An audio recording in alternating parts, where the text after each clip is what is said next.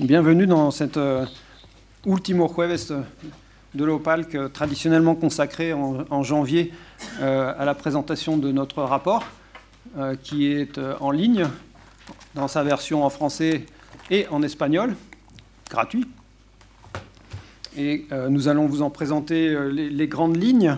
C'est difficile de parler de tout, mais néanmoins, on va essayer de présenter les principales idées.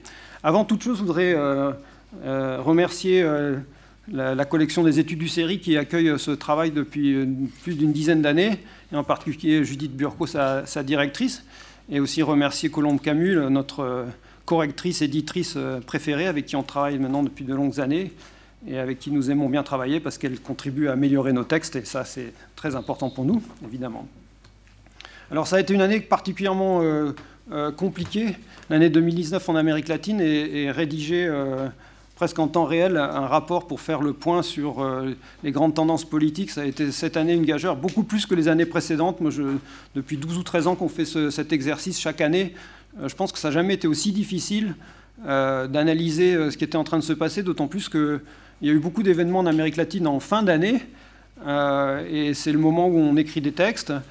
Et, au fur et à mesure qu'on écrivait des textes, euh, on avait envie d'en rajouter des éléments parce que l'histoire s'est très nettement accélérée dans, beaucoup de, pays, que ce soit le Chili évidemment, euh, mais aussi, euh, mais aussi d'autres pays, la Bolivie bien sûr, avec des, élections à l'automne qui se sont passées comme vous le savez. Et, donc, on a fait ce qu'on a pu. on n'est pas mécontent du résultat, mais on est un petit peu frustré mais, c'est comme ça. L'actualité euh, suit son cours, suit son rythme. Et nous, euh, analystes, euh, on a un petit peu couru derrière. Et il y a des choses dans ce rapport qui manquent, évidemment, parce que ça continue. Il continue à se passer des choses tous les jours. L'actualité est vraiment incroyablement, incroyablement riche en Amérique latine depuis, un an. qui aurait imaginé, quand on a fait la présentation il y a exactement un an, qui aurait imaginé ce qu'allait devenir le Chili pendant l'année 2019 Vraiment, il faut être honnête, personne n'aurait imaginé ça. Euh, bon, donc euh, ça a bousculé un petit peu aussi nos schémas d'interprétation, euh, parce que des crises sont apparues dans des pays où on ne les attendait pas, d'autres pays où au contraire on suit régulièrement la crise depuis des années, les choses ont l'air soit complètement bloquées, comme par exemple au Venezuela, soit on y trouve des éléments euh, qui sont supposés être euh, des éléments qui donnent à penser qu'il va y avoir des crises et il n'y en a pas. Enfin, bon, bref, euh, ça a été une année vraiment compliquée. Néanmoins, on a essayé de faire comme chaque année, c'est-à-dire de faire le point sur un certain nombre de pays. Alors, comme chaque année, notre, notre travail il est divisé en quatre parties. il y a une introduction qui essaye de résumer un petit peu les grandes lignes des évolutions politiques. C'est là que l'exercice a été particulièrement difficile euh, cette année. Ensuite, il y a donc quatre parties. La première partie est consacrée à des pays qui ont été dans l'actualité euh, pendant l'année qui vient de s'écouler. Et depuis évidemment quelques années, chaque année, nous avons un texte sur le Venezuela. Cette année, on parle aussi du Brésil, on parle de la Colombie, du Mexique et du Nicaragua. Euh, pour la présentation de ce soir, on a choisi euh, de vous parler euh, plus spécialement du Brésil et du Mexique. Ce sont deux pays évidemment importants. L'année dernière, dans le rapport, on annonçait qu'il serait intéressant de faire le point après un an. C'est finalement assez rare que les deux plus grands pays d'Amérique latine changent de gouvernement la même année. C'est arrivé, arrivé, cette fois-ci et donc on a décidé de faire un point sur ces deux pays un an après. Évidemment, c'est un point très provisoire, hein, mais néanmoins, déjà, il y a beaucoup de choses à apprendre de la première année euh, de Bolsonaro euh, au Brésil ou de AMLO au Mexique. Donc on va, se concentrer ce soir sur ces deux pays, mais on pourra, dans la discussion qui suivra notre euh, présentation, si vous voulez, parler d'autres pays. Les auteurs ne sont pas là. Les auteurs des textes sur le Brésil et, le Mexique, le Brésil, Frédéric Lugo, le Mexique, Gaspar Estrada, sont là. Nos, auteurs sur les autres pays ne, ne, sont pas avec nous ce soir, mais néanmoins, on peut quand même en discuter si vous voulez. Après, nous avons une deuxième partie traditionnellement consacrée à des, pas l'histoire, mais c'est surtout le, poids du passé. Ce qui nous intéresse, nous ne sommes pas des historiens dans, notre groupe. Euh, nous faisons pratiquement tous de la science politique. Donc ce qui nous intéresse, c'est plutôt euh, des traces du passé et comment euh, des événements qui sont produits il y a un certain nombre d'années continuent à avoir une actualité. donc on traite cette année de l'histoire intellectuelle de l'économie du développement avec un beau texte de Jérôme Sgar on traite du 69 euh, euh, argentin. qui est un petit peu l'équivalent du mai 68 français, qui est, mais qui est moins connu évidemment. Et on traite aussi de 30 ans du retour à la démocratie à, partir d'un travail sur le Paraguay écrit par Damien Larouquet. On ne va pas aborder cette dimension, cette deuxième partie ce soir. les auteurs ne sont, pas là. et on a pensé que c'était plus intéressant de centrer notre euh, discussion ce soir sur des thèmes très actuels, donc la première partie, mais aussi la troisième, qui est traditionnellement consacrée à un bilan euh, des élections dans l'année qui vient de s'écouler, donc toutes les élections euh, en 2019 en Amérique latine, des élections présidentielles, il y en a eu six, dont deux en Amérique centrale, trois en Amérique centrale, le Guatemala, le Salvador et Panama, et puis l'Argentine, et puis la Bolivie et l'Uruguay en fin d'année. Donc euh, ici, euh, nous allons nous concentrer sur euh, des élections en Amérique centrale, parce qu'on parle finalement moins, peu d'Amérique centrale dans, ce rapport et dans ces débats chaque année. donc Kevin Partenay, qui est ici, va nous parler de ces élections, de ces élections en, en, Amérique centrale. Et puis, euh, nous avons la quatrième partie qui est aussi, euh, en général, un texte beaucoup plus long, euh, parce que c'est un texte qui approfondit. Les autres sont aussi des textes qui approfondissent, mais de façon plus synthétique, on va dire. là, le texte est traditionnellement plus long, c'est un dossier. Et cette année, on a décidé de regarder l'Amérique latine, mais, de façon indirecte, puisqu'au fond, on se penche sur les problématiques migratoires aux États-Unis donc que deviennent ces caravanes de migrants ou que deviennent ces populations latino qui habitent aux États-Unis parfois depuis très longtemps? Euh, Jenny Cottle qui est, ici a, cette année euh, traité cette, question dans, le dossier et euh, elle va nous présenter cette thématique de la criminalisation de l'immigration et la thématique des villes sanctuaires aux États-Unis sur la base d'une étude de cas de Santa Ana en, Californie. Donc voilà un petit peu le sommaire général. Euh, deux ou trois mots euh, à partir de, l'introduction, euh, avant de, rentrer dans le vif du sujet avec, avec les pays qui sont dans l'actualité. Ce qui nous a paru évidemment intéressant en 2019 et ce qui restera comme la marque de, cette année, c'est un ensemble de, crises qui étaient, pour certaines d'entre elles, déjà en filigrane dans ce qu'on disait l'année dernière, mais qui se sont étendues et surtout qui se sont durcies ce qui a surpris en 2019, ce qui nous a surpris, euh, analystes, euh, observateurs, c'est finalement euh, le, durcissement, c'est-à-dire durcissement à la fois dans le recours à la violence comme registre d'expression, d'action, mais aussi la répression qui a accompagné les manifestations et cet engrenage qu'on observe, qu'on avait déjà eu l'occasion d'observer d'ailleurs dans d'autres pays, par exemple au Brésil, où il y a des, des grosses mobilisations avait euh, aussi donné lieu à une très forte euh, répression policière qui, à son tour, donnait d'autres prétextes pour continuer à manifester, c'est-à-dire euh, passer d'une manifestation sur des revendications du style on est contre l'augmentation du prix des transports publics, du ticket de métro, par exemple à Santiago au Chili, ça avait été le cas aussi au Brésil d'ailleurs il y a quelques années, euh, et puis après, on passe à des manifestations pour défendre le droit à manifester pacifiquement, parce que les, premières manifestations sont l'objet de répression policière particulièrement violente. Donc euh, il y a des glissements comme ça, et, finalement, il y a aussi une certaine convergence, convergence des luttes, comme on dit en France. Hein. On l'a vu cette année 2019 euh, dans pas mal de pays d'Amérique latine. Il restera, euh, je crois, de cette année aussi une évolution dans les registres euh, finalement de mobilisation, quelque chose qu'on mesurait déjà depuis quelques années. Il y a eu un rapport du Latin American Public Opinion Project, de l'APOP, euh, qui datait de 2010, si je me rappelle bien, et qui déjà arrivait à la conclusion que pour beaucoup de, personnes qui étaient interrogées par les enquêteurs, manifester, descendre dans la rue, prendre la rue, manifester dans la rue, parfois même en utilisant la violence, euh, devenait un registre normal d'expression en démocratie. Et ça, c'est une vraie évolution en Amérique latine, parce que 10 ans avant, ou 15 ans avant, ou 20 ans avant, on ne voyait pas les mêmes réponses dans les enquêtes. C'est-à-dire, au fond, euh, en Amérique latine, on considérait que manifester dans la rue était illégitime, ça n'était pas propre à la démocratie. La démocratie offre un cadre institutionnel d'expression qui est le suffrage, le vote, et donc descendre dans la rue n'était pas nécessaire et était relativement mal vu par, par, les enquêtés. Il y a eu un basculement et désormais la rue c'est normal, on, manifeste et beaucoup de gens dans les enquêtes aujourd'hui, même bien avant, puisque ce rapport que je cite date de 2010, euh, il y a ce rapport mentionné euh, que quand on demandait aux gens avez-vous participé à une manifestation de rue dans les six mois ou dans l'année qui vient de s'écouler, euh, de plus en plus de gens répondent oui à ces questions et c'est une évolution qui est intéressante. Et, là, on l'a vu, on a vu évidemment des manifestations absolument massives, de grande ampleur, dans beaucoup de pays, à commencer par le Chili, mais aussi en Équateur, mais aussi en Colombie, mais aussi en Argentine, en Bolivie, etc., etc. Donc c'est finalement une tendance qui s'est renforcée.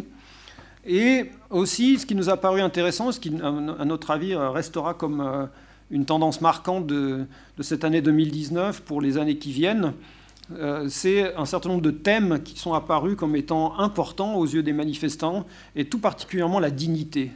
Euh, je pense que c'est quelque chose qui restera parce que, évidemment, que lorsque des manifestants réclament euh, du respect, de la dignité, euh, sont des revendications qui ne sont pas faciles à satisfaire. Hein. donc ça veut dire qu'on va avoir aussi des gouvernements qui vont se poser des questions sur quels sont les types de mesures susceptibles d'être prises pour essayer de répondre à cette demande qui est une demande profonde de respect et de dignité. Donc ça, à mon avis, euh, restera. Et évidemment, comme je l'indique, ça, introduit beaucoup de difficultés sur la façon de satisfaire ces demandes. Une autre tendance qu'on a perçue et qui nous paraît intéressante à, discuter, et peut-être aussi un, héritage euh, de 2019, bien qu'on avait déjà aussi perçu cette tendance depuis quelques années, euh, c'est cette réaction qui consiste à toujours essayer de trouver des responsables à l'extérieur de, rendre coupable un certain nombre de gouvernements euh, des difficultés intérieures euh, des pays. Donc euh, là, en 2019, on a vu ce réflexe un petit peu partout, dans les deux sens d'ailleurs, hein, c'est-à-dire des gouvernements de gauche qui accusent, qui accusent l'international, si vous voulez, impérialiste, manipulé par les États-Unis et à des fins de déstabilisation, hein, cette façon de euh, d'évoquer euh, des ennemis extérieurs, mais on a vu aussi des gouvernements de droite euh, évoquer l'influence néfaste du Venezuela, de Maduro ou du Forum de Sao Paulo, etc.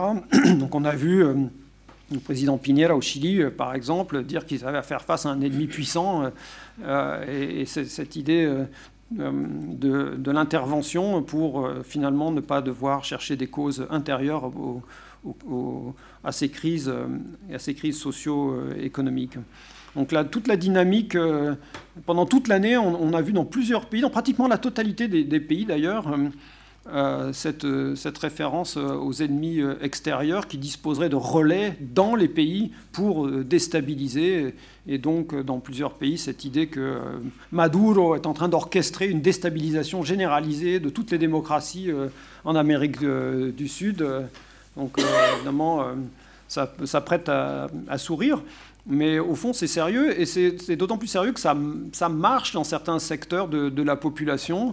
Le secteur conservateur en Amérique latine croit dans cette théorie euh, de, de, la manipulation et d'une certaine façon exonère leur propre gouvernement de leur responsabilité dans le déclenchement et le déroulement de, ces crises. C'est, je pense, une tendance qui est assez euh, intéressante euh, à observer et qui s'est mêlée, au moins en début de l'année 2019, et je pense en particulier au Chili, euh, à toute la problématique migratoire, hein. c'est-à-dire aussi cette idée que les crises peuvent être importées à la faveur des grands courants migratoires qui ont, si vous voulez, qui sont issus de la crise vénézuélienne. Hein.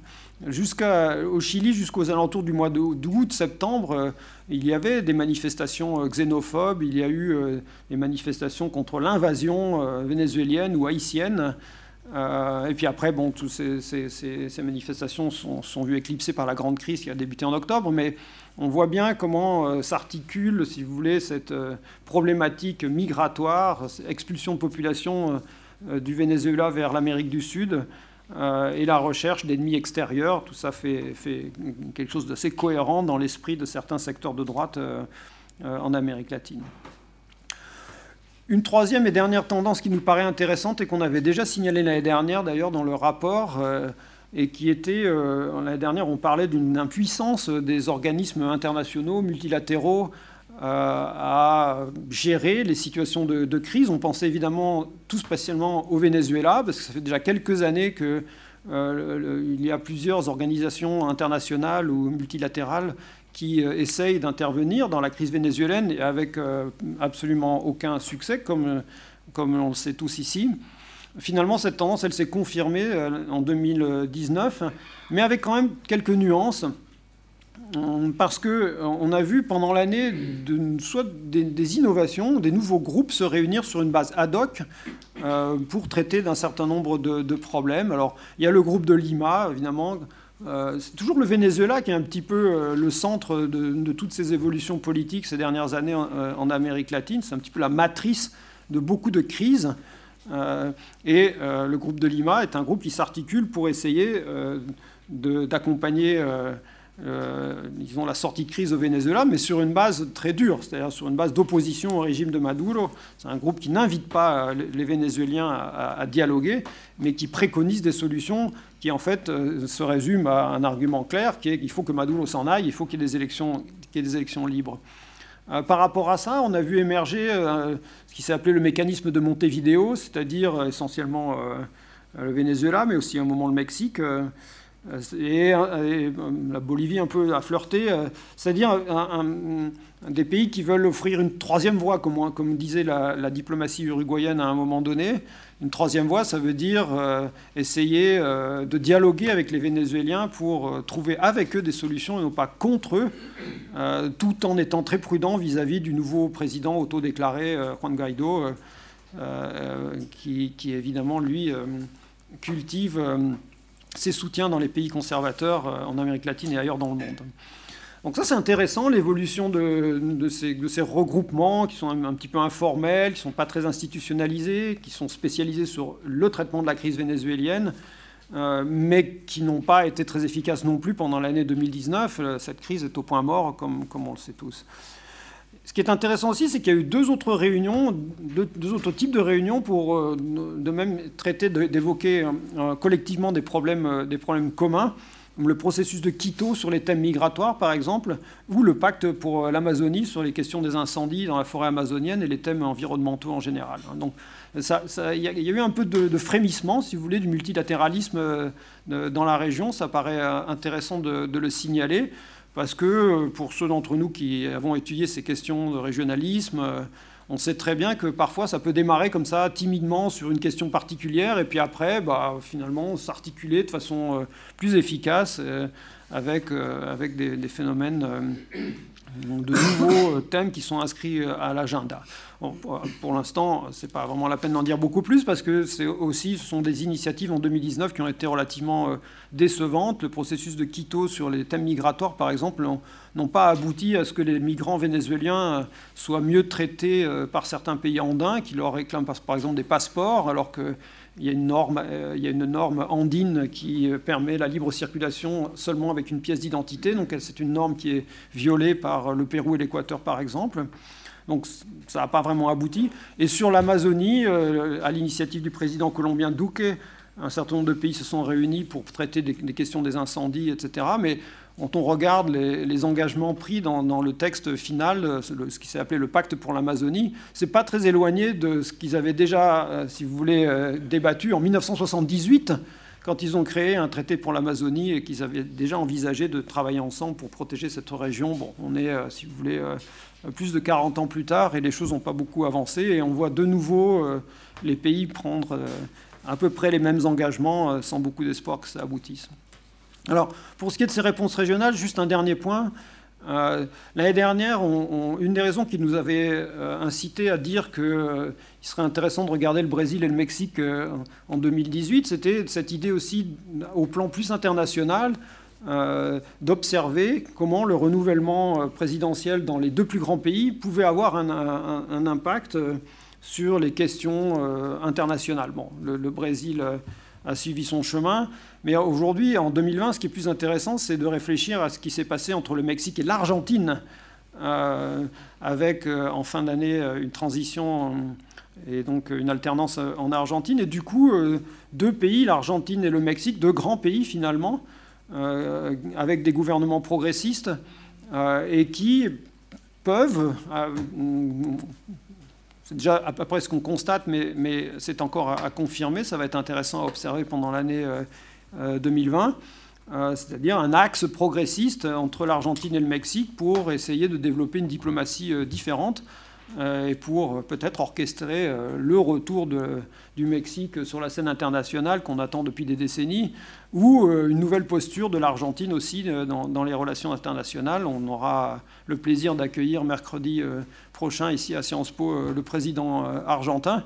Donc vous êtes tous invités. Si vous voulez lui poser des questions, bah, ce sera le moment. Et en tout cas, nous, on entend bien le faire parler du rôle nouveau de l'Argentine sur la scène internationale et plus particulièrement en Amérique latine. Donc il y a une question de renouvellement d'un leadership dans la région qui se pose et qui est tout à fait intéressante et qui concurrence l'axe conservateur euh, qui part du Brésil euh, jusqu'aux États-Unis en associant quelques pays comme la Colombie, etc. Donc euh, on continue à avoir un paysage très polarisé dans, la région.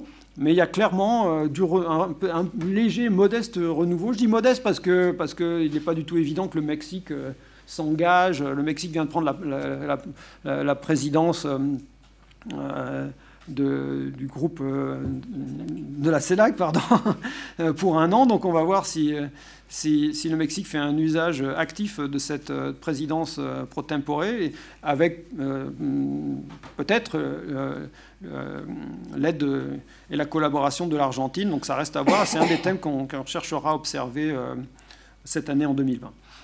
Bon, je ne vais pas en dire beaucoup plus sur l'introduction, on pourra revenir sur ces questions-là dans, notre discussion après, mais on va euh, commencer notre euh, exploration euh, de notre rapport 2019 avec la première partie qui est une partie sur les thèmes d'actualité, en évoquant les deux grands pays, donc le Brésil et le Mexique, un an après l'alternance de 2018. Donc on va commencer par Frédéric Louot qui va parler du Brésil.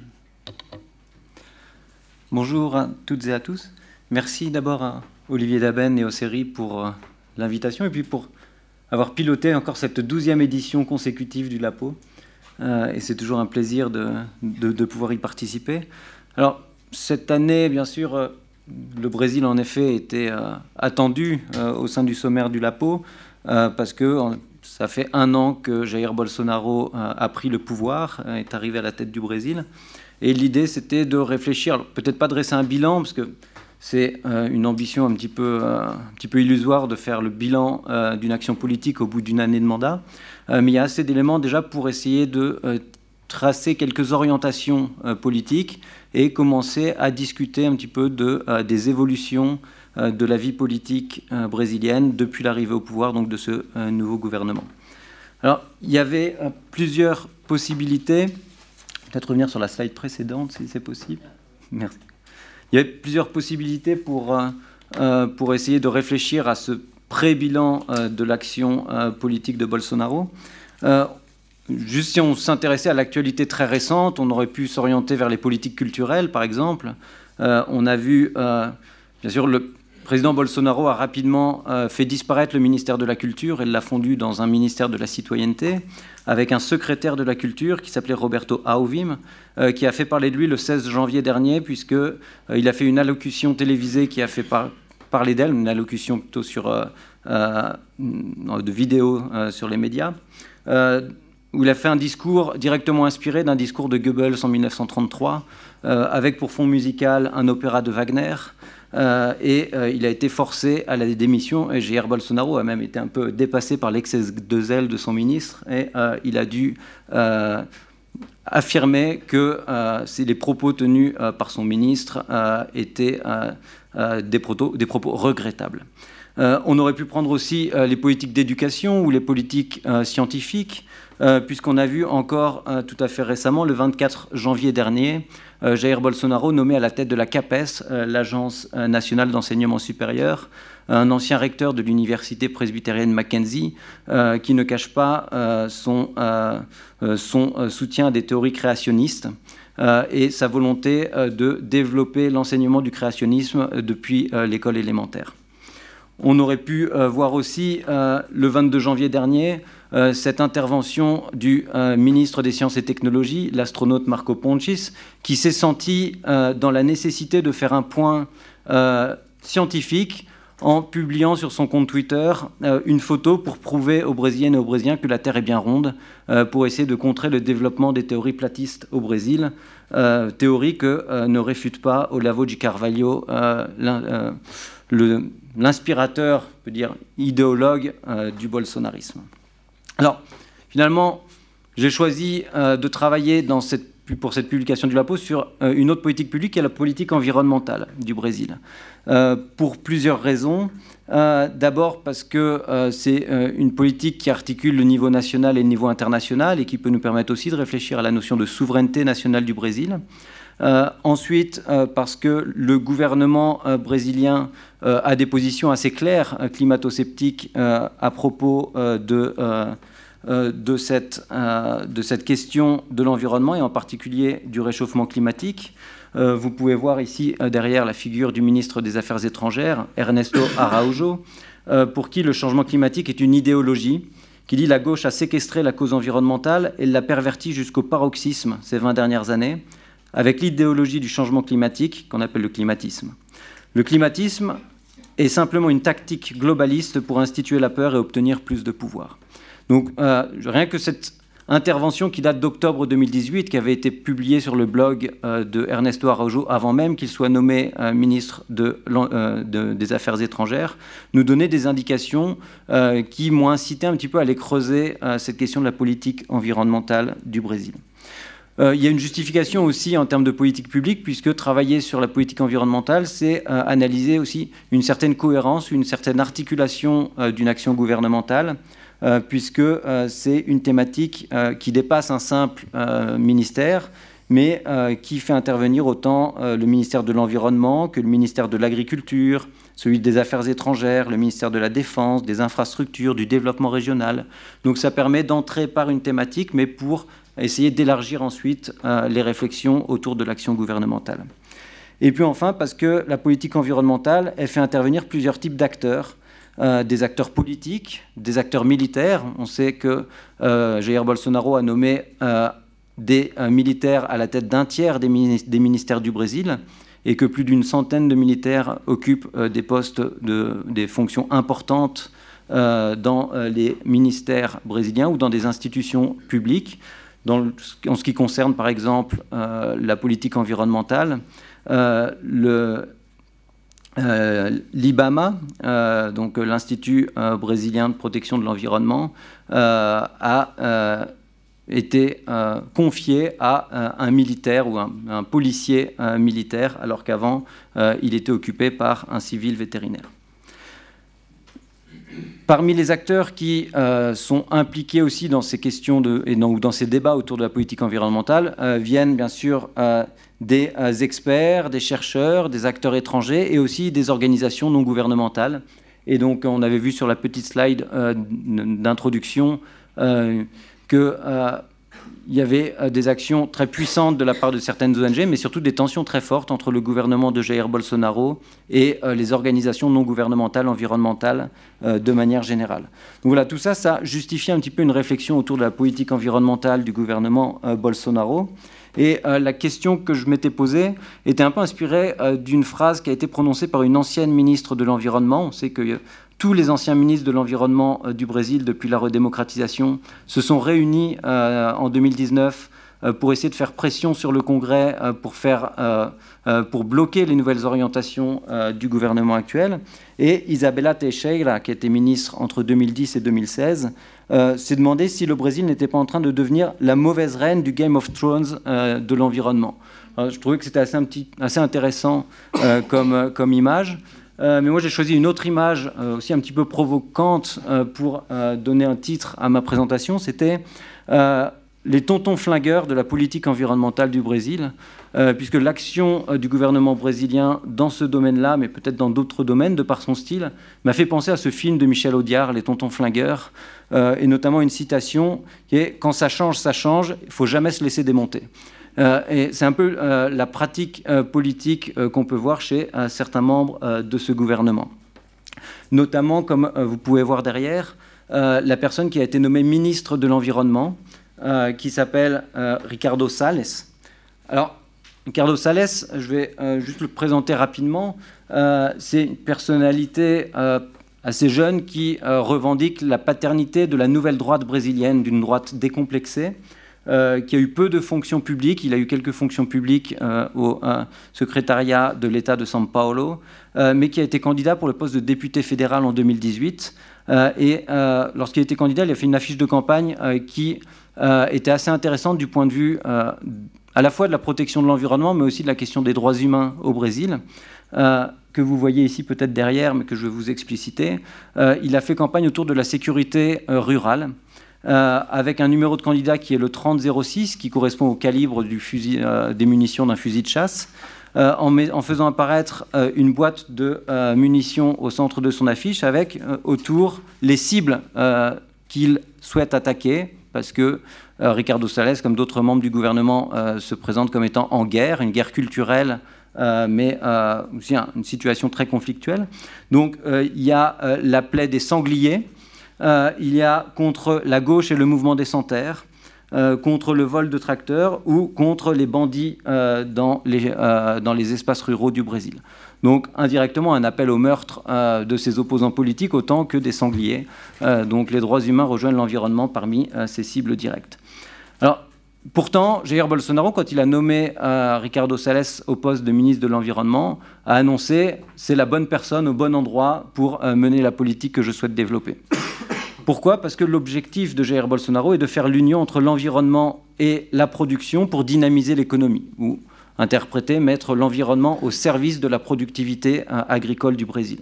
Il était d'ailleurs initialement envisagé de supprimer le ministère de l'économie et d'en faire euh, une entité dépendante du ministère de l'agriculture, mais euh, Jair Bolsonaro a dû reculer sur cet objectif. En termes de symboles, on a rapidement vu les premières orientations se dessiner lorsque, avant même son entrée en fonction, euh, Bolsonaro a euh, annoncé qu'il euh, allait dénoncer l'accord de Paris, que le Brésil pourrait sortir de l'accord de Paris, ce qui n'a pas été suivi des faits. et par contre, ce qui a été suivi des faits, c'est que Jair Bolsonaro a annulé l'organisation par le Brésil de la COP 25, qui, dont a hérité le Chili pendant un temps avant lui-même de le renvoyer à l'Espagne pour d'autres raisons. En termes de moyens, et là on est plus proche de la question du bilan de la politique environnementale, on a vu que euh, sous Ricardo Salles, euh, le ministre de l'Environnement, euh, la politique environnementale avait déjà beaucoup évolué au Brésil. D'abord sur des questions budgétaires, hein, le, le, budget du ministère de l'Environnement a diminué d'un quart, de 25%. mais aussi en termes de restructuration des agences. Je vous ai parlé un peu de l'IBAMA, euh, mais il y a aussi euh, l'Institut Chico Mendes. Alors, il se trouve que vous, Ricardo Sels ne savait pas vraiment qui était Chico Mendes, euh, mais il en a quand même remplacé une partie du personnel et des fonctionnaires qui y travaillaient, ou de la FUNAI, la Fondation de protection des populations indiennes, sachant qu'il y a des réorientations aussi en termes euh, d'intégration des populations ou de déplacement des populations qui sont situées sur des territoires euh, riches où on pourrait extraire certaines richesses. Et là, à plusieurs reprises, Jair Bolsonaro, dans ses discours, et même son discours à, à l'Assemblée générale de l'ONU, n'a pas caché sa volonté finalement d'exploiter les ressources naturelles du Brésil, même si c'est dans des zones qui sont actuellement protégées. Euh, des évolutions en termes de flexibilisation des normes environnementales aussi, avec un relâchement des contrôles euh, et une lutte contre les amendes euh, pour crimes environnementaux, et donc un relâchement finalement des actions de contrôle et de fiscalisation du gouvernement, et des appels à la violence qui ont été suivis des faits contre des groupes indigènes, avec la multiplication des invasions de terres qui ont été aussi dénoncées par des groupes de protection des droits humains. On passe des actions d'autres ministères, comme le ministère euh, de l'Agriculture, qui a homologué de nombreux pesticides, 250 euh, euh, pesticides, dont une bonne partie sont interdits actuellement en Europe, et donc qui soulèvent les enjeux aussi de l'importation de produits brésiliens qui ont été créés via l'utilisation de pesticides et qui vont être importés notamment ici en Europe pour être consommés soit par des animaux, soit par des humains. Dernier enjeu peut-être en termes d'évolution, c'est une tendance à la criminalisation de ces ONG, euh, qu'elles soient environnementales ou des droits humains, avec la multiplication d'accusations et d'insinuations pour essayer de décrédibiliser, de euh, délégitimer ce travail. On vient à la slide suivante, justement, on va euh, faire le focus peut-être sur deux points que je développe particulièrement dans, ce, dans cette contribution. le premier, c'est la question des incendies et de la déforestation en Amazonie brésilienne. Euh, qui a été mis à jour en juillet 2019. Et le deuxième, c'est la marée noire euh, qui s'est euh, abattue, on va dire, le terme n'est pas adapté, mais sur le littoral atlantique brésilien à partir du mois d'août 2019. Je ne vais pas rentrer dans les détails maintenant, mais pour ces deux événements, il y a eu des gestions gouvernementales assez similaires tant dans la mauvaise préparation finalement et des questions de compétences politiques, dans l'anticipation de la crise, donc, euh, D'ailleurs, Bolsonaro euh, nie la propre responsabilité de son gouvernement en ce qui concerne l'augmentation de la déforestation. Et on oublie aussi souvent de dire que un de système de prévention ou d'urgence en termes d'intervention avait été mis en place par la prédécesseur de Jair Bolsonaro en ce qui concerne des gestions de crise pour intervenir dans le cadre de marée noire et que euh, le groupe qui avait été mis en place a été dissous très rapidement par Jair Bolsonaro et donc n'a pas pu intervenir lorsqu'une marée noire euh, a eu lieu. Mais donc, en termes de prévention ou d'anticipation des crises, en termes de gestion euh, des crises, on a vu aussi des problèmes vraiment d'intervention gouvernementale. plusieurs, plus d'un mois avant que le gouvernement fédéral intervienne pour essayer de contenir les effets de la marée noire sur le littoral brésilien. Et il a fallu attendre une forte pression internationale pour que le gouvernement euh, développe des moyens euh, suffisamment ambitieux pour essayer de contenir des incendies lorsqu'il y a une multiplication des incendies euh, à l'été européen de 2019, c'est-à-dire entre, juillet, juin et août 2019. Et là, troisième niveau, c'est peut-être le niveau de la communication de crise.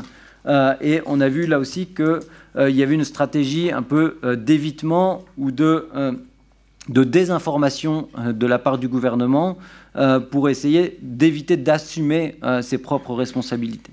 Alors, sur la question de la marée noire, ça va, c'est allé assez loin hein, dans, la désinformation.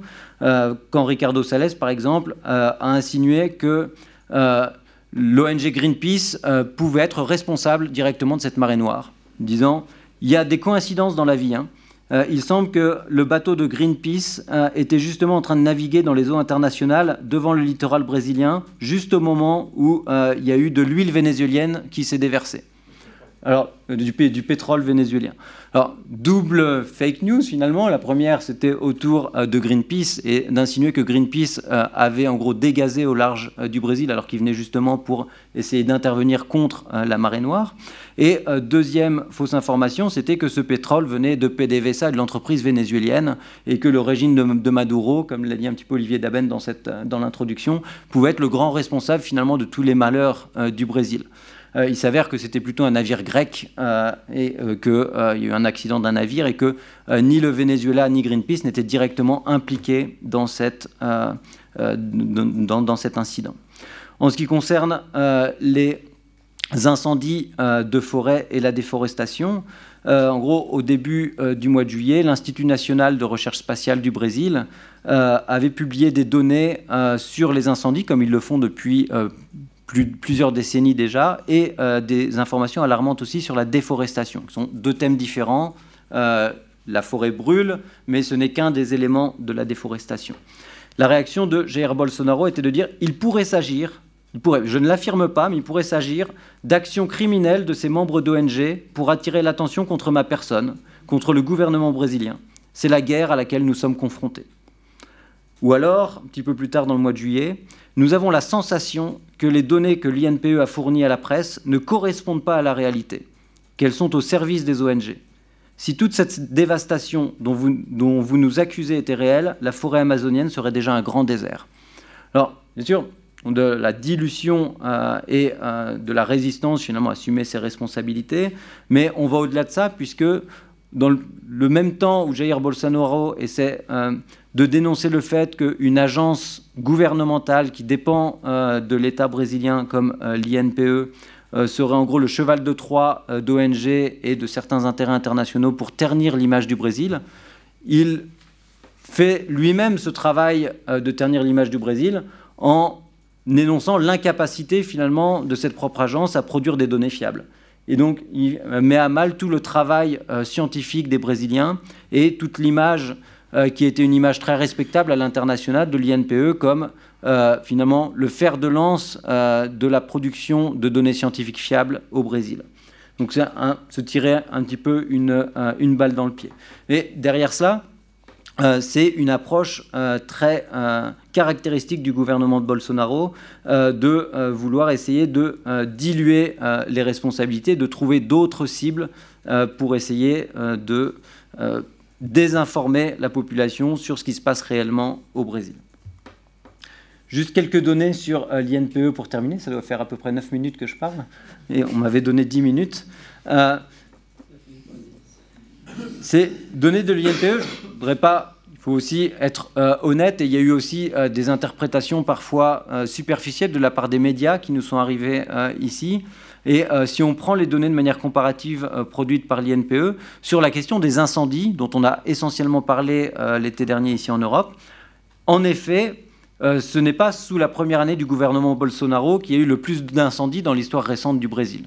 Je dirais même que euh, l'année 2019 a été une année assez classique en termes de nombre d'incendies ou en termes de surface euh, de forêt dévastées par des incendies par rapport à d'autres années. on peut voir 2017, 2015, 2012, 2010. Il y a eu une année sur deux depuis le début des années 2000. Il y a eu plus d'incendies qu'en 2019. Par contre, en termes de déforestation, il y a une tendance qui est très claire, euh, qui a commencé d'ailleurs, alors on ne va pas parler de coïncidence comme le fait le gouvernement brésilien, euh, mais qui a commencé avec la fragilisation de Dilma Rousseff en 2013, euh, puis sa destitution en 2015, à la remontée en puissance de la déforestation. Et très clairement, depuis l'année 2018 ou la fin de l'année 2018, la déforestation augmente de manière très brutale. Et euh, les données de l'INPE sont très fiables à ce niveau-là il n'y a aucune raison euh, de ne pas faire confiance à ces données. Et si on prend les données un petit peu plus précises sur un comparatif entre 2018 et 2019, on voit bien que l'année 2019 a été, une année pour le Brésil très sombre en termes de déforestation, que le gouvernement brésilien l'accepte ou ne l'accepte pas. Merci pour ton respect parfait du temps imparti. 9 minutes brésiliennes. Et je vais donc maintenant passer la parole à, Gaspar Estrada qui va nous parler de, du Mexique un an après.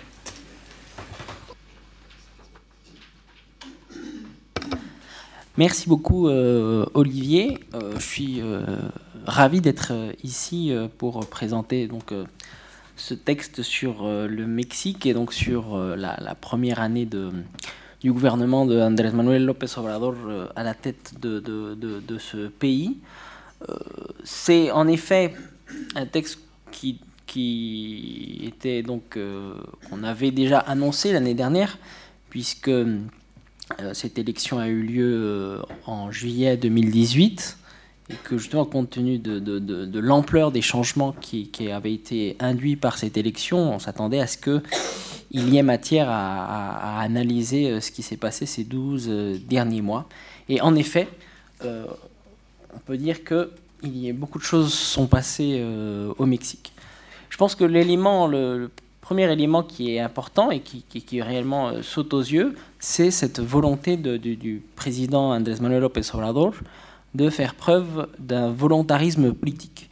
Euh, d'ailleurs, il, il, qualifie son gouvernement non pas comme un gouvernement lambda, mais d'un gouvernement qui euh, souhaiterait entamer la quatrième transformation euh, du Mexique.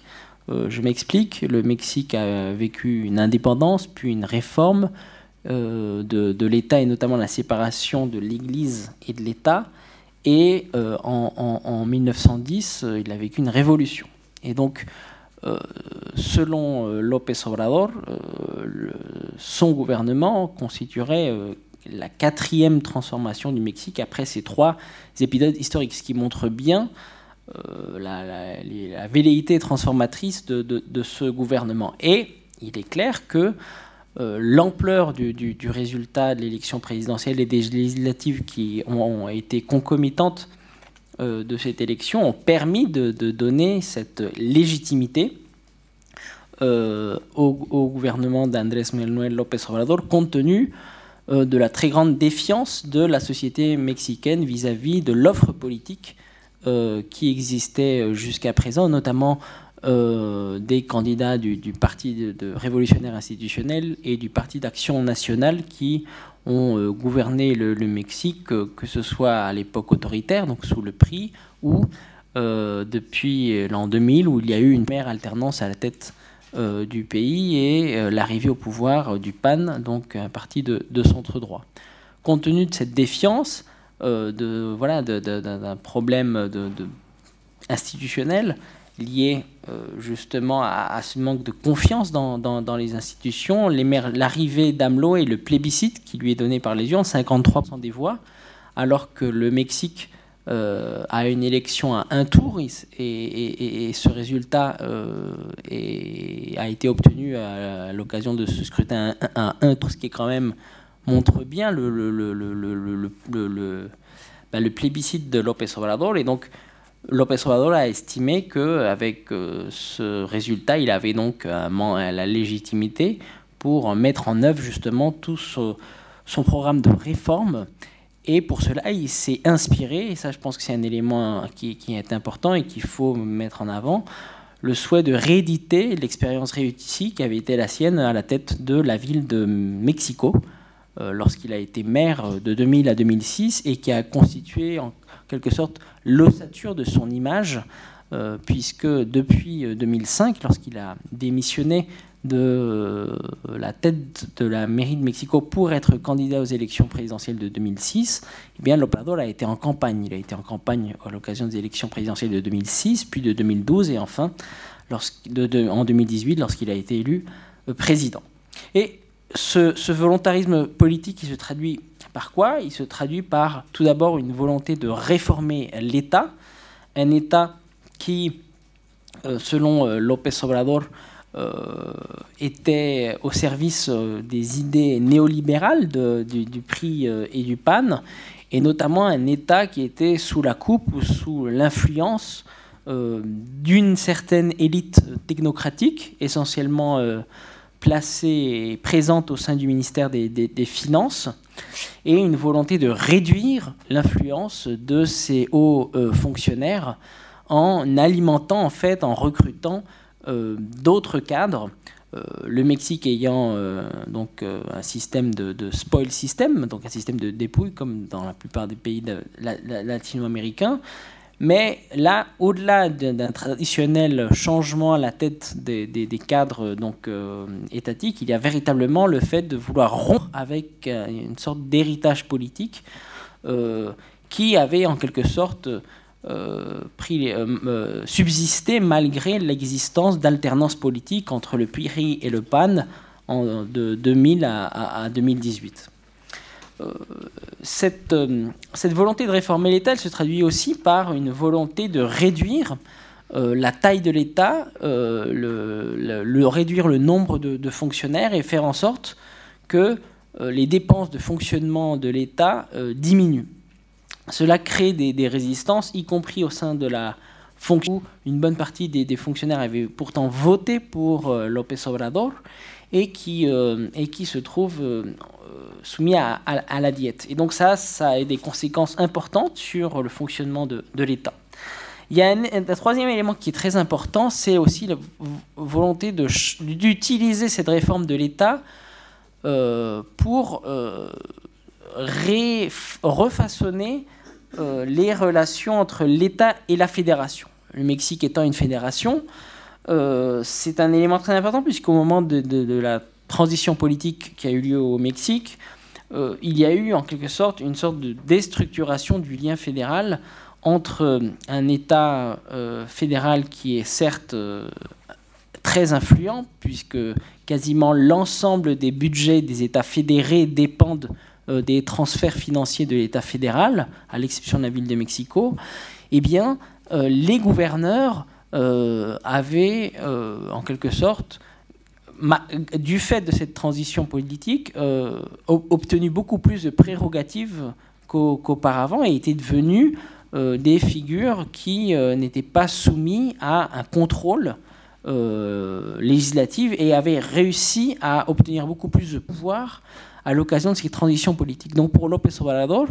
euh, l'idée de réformer l'État, c'est aussi créer un rapport de force avec euh, les gouverneurs pour faire en sorte de réduire le pouvoir des gouverneurs et restaurer la prééminence de l'État fédéral. Et López Obrador met en œuvre donc, euh, et crée une figure d'un super délégué, donc sur le modèle du préfet français, qui concentre les attributions et qui fusionne les guichets des différents ministères et différentes agences du gouvernement fédéral dans les territoires pour créer en, quelque sorte une sorte de contre-pouvoir ou une figure euh, qui assume le lien politique entre la fédération et, les États fédérés, ce qui n'est pas sans créer des problèmes politiques, euh, puisque parfois ces superdélégués sont les anciens candidats malheureux au gouvernorat. Euh, et donc cela crée des tensions aussi avec le gouverneur, notamment de l'opposition, qui voit là un moyen pour euh, López Obrador de faire émerger des leaderships alternatifs euh, à ceux des, gouverneurs. quatrième point, la question des programmes sociaux, qui sont la marque de fabrique d'AMLO, qui sont au cœur de son message politique. Euh, pour López Obrador, c'est les sociaux qui ont été mis en place euh, dans les 30 dernières années ou 40 dernières années au Mexique sont à l'image justement de ces gouvernements néolibéraux. Et donc, pour le, de ce fait, il, est nécessaire de les faire évoluer, notamment euh, par rapport à la manière dont ces programmes sont gérés. Il estime que ces programmes sont beaucoup fragmenté, cela qui, ce qui provoque un effet saupoudrage en fait des politiques sociales et ce qui nuit en fait, selon, selon lui, à leur efficacité. Et donc pour cela, il décide là encore de réduire le nombre de programmes sociaux en augmentant les budgets et surtout il décide de désintermédier ces programmes euh, sociaux en, créant une structure qui est rattachée directement à la présidence de la République et qui euh, cherche à créer un lien direct entre les bénéficiaires et euh, la tête du, gouvernement. Donc une bonne partie des programmes sociaux qui existaient ont, disparu ou ont été transformés. Et cela a créé donc un important remous au sein de du, gouvernement. Alors cela a été, réalisé parce que, comme je le disais euh, en introduction, AMLO a reçu un mandat et a reçu une majorité au Parlement, ce qui n'est pas le cas euh, d'Alberto Fernandez, par exemple, aujourd'hui euh, en Argentine, ce qui n'était pas le cas des gouvernements brésiliens, que ce soit de droite comme, de gauche, et ce qui a permis à AMLO justement d'agir et d'aller très vite dans cette réforme de l'État. Mais pourtant, euh, lorsqu'on regarde les résultats, on voit bien que sur les deux principaux sujets qui, sont importants aux yeux de l'opinion publique mexicaine, je pense notamment à la question de la sécurité et d'autre part à la question de l'économie, les résultats jusqu'à présent sont mitigés. Euh, tout d'abord parce que la politique qui a été menée euh, sur le plan de la lutte contre le crime organisé, la lutte contre la violence, euh, se place dans une forme de continuité avec euh, les politiques qui ont été mises en œuvre par les gouvernements précédents. Je pense notamment à, la volonté de maintenir les forces armées et à, faire en sorte de sanctuariser le, le rôle de l'armée dans la lutte contre le crime organisé, notamment avec la création d'une garde nationale, qui est un corps militarisé euh, et qui a suscité de multiples débats, notamment lorsque cette garde a été créée par le, Parlement.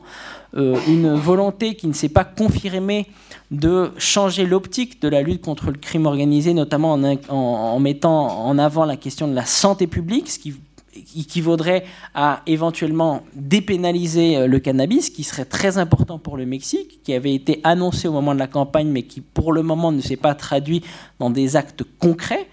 Euh, et donc de ce point de vue-là, une, forme de continuité euh, sur, en ce qui concerne la lutte contre le crime organisé et de très mauvais résultats. Ah oui. Ah bah oui, parce que oui.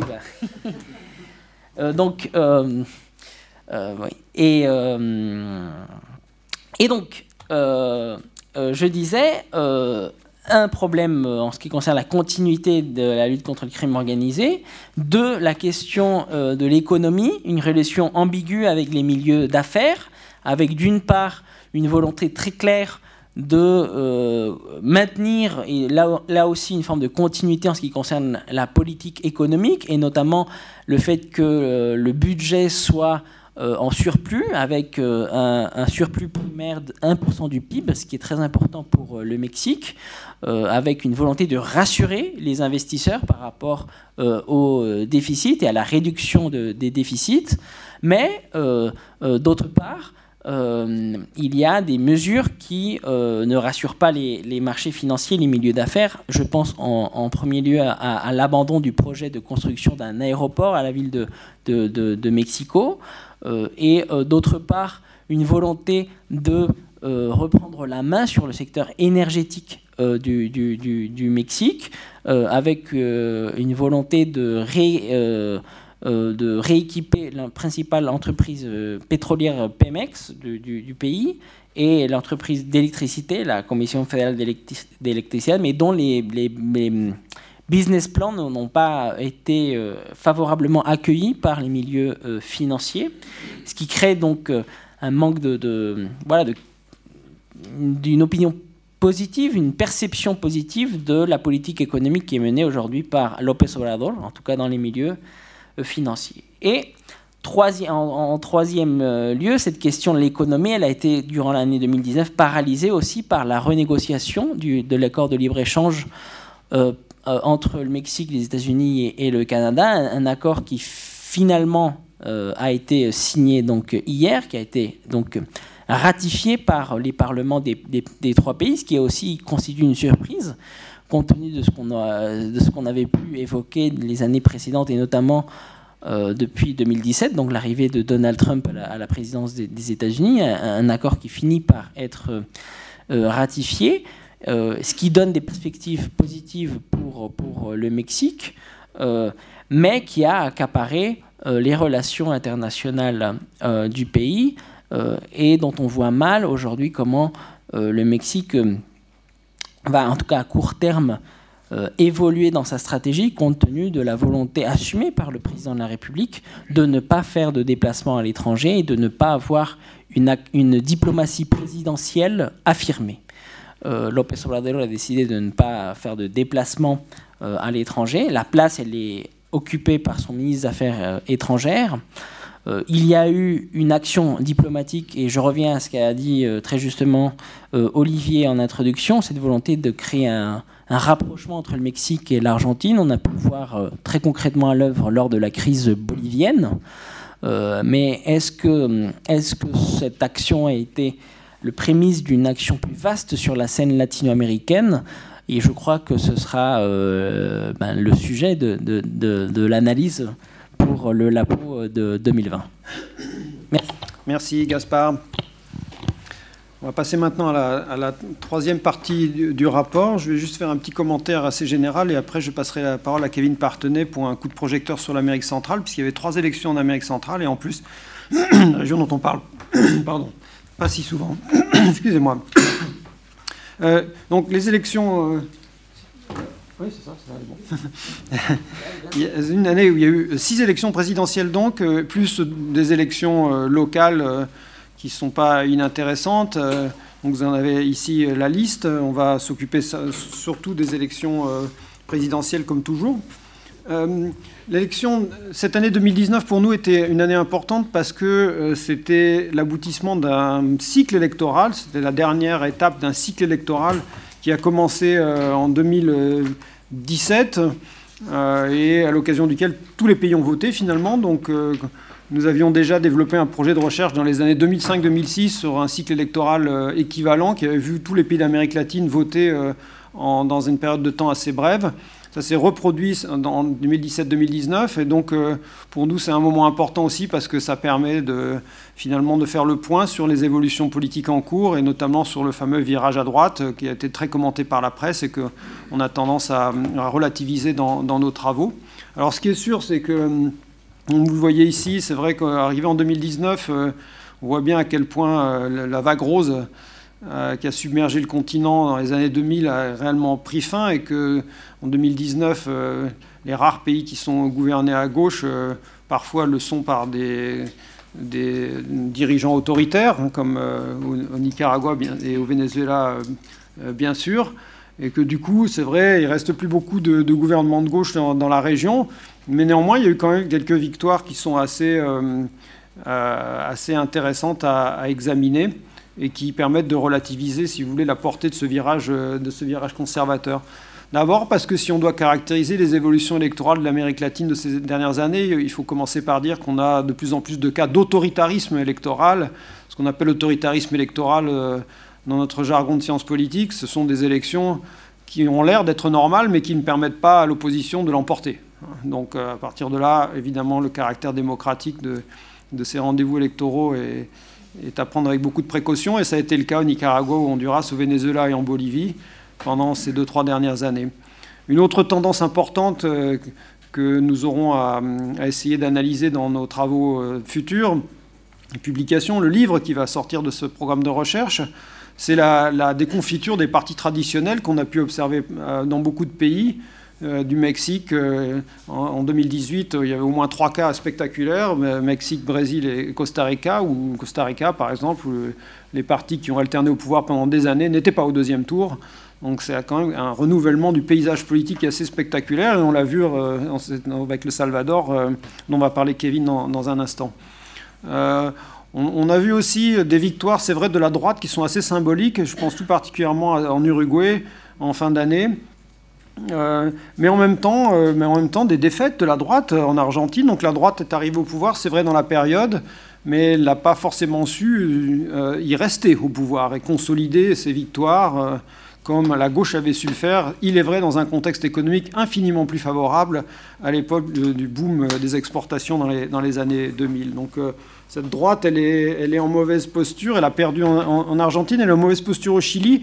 Deux présidents, Macri et Piñera, qui symbolisaient un petit peu ce que la droite avait à offrir, c'est-à-dire des présidents entrepreneurs, c'est-à-dire euh, des gens qui euh, construisaient une réputation politique euh, sur la base d'une réputation de bons gestionnaires, d'économistes, de technocrates, d'entrepreneurs. On voit bien qu'il leur a sans doute manqué la fibre politique euh, à ces, présidents entrepreneurs. En tout cas, ils sont le premier à échouer, le deuxième en, mauvaise posture.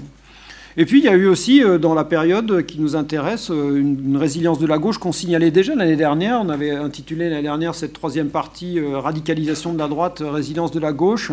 bon, ça s'est confirmé. Il y a eu des élections locales particulièrement intéressantes en, Colombie, où là aussi les partis traditionnels ont, souffert. Et on a vu arriver de nouvelles personnalités, certaines de gauche, comme, euh, comme à la mairie de, Bogota, euh, par exemple.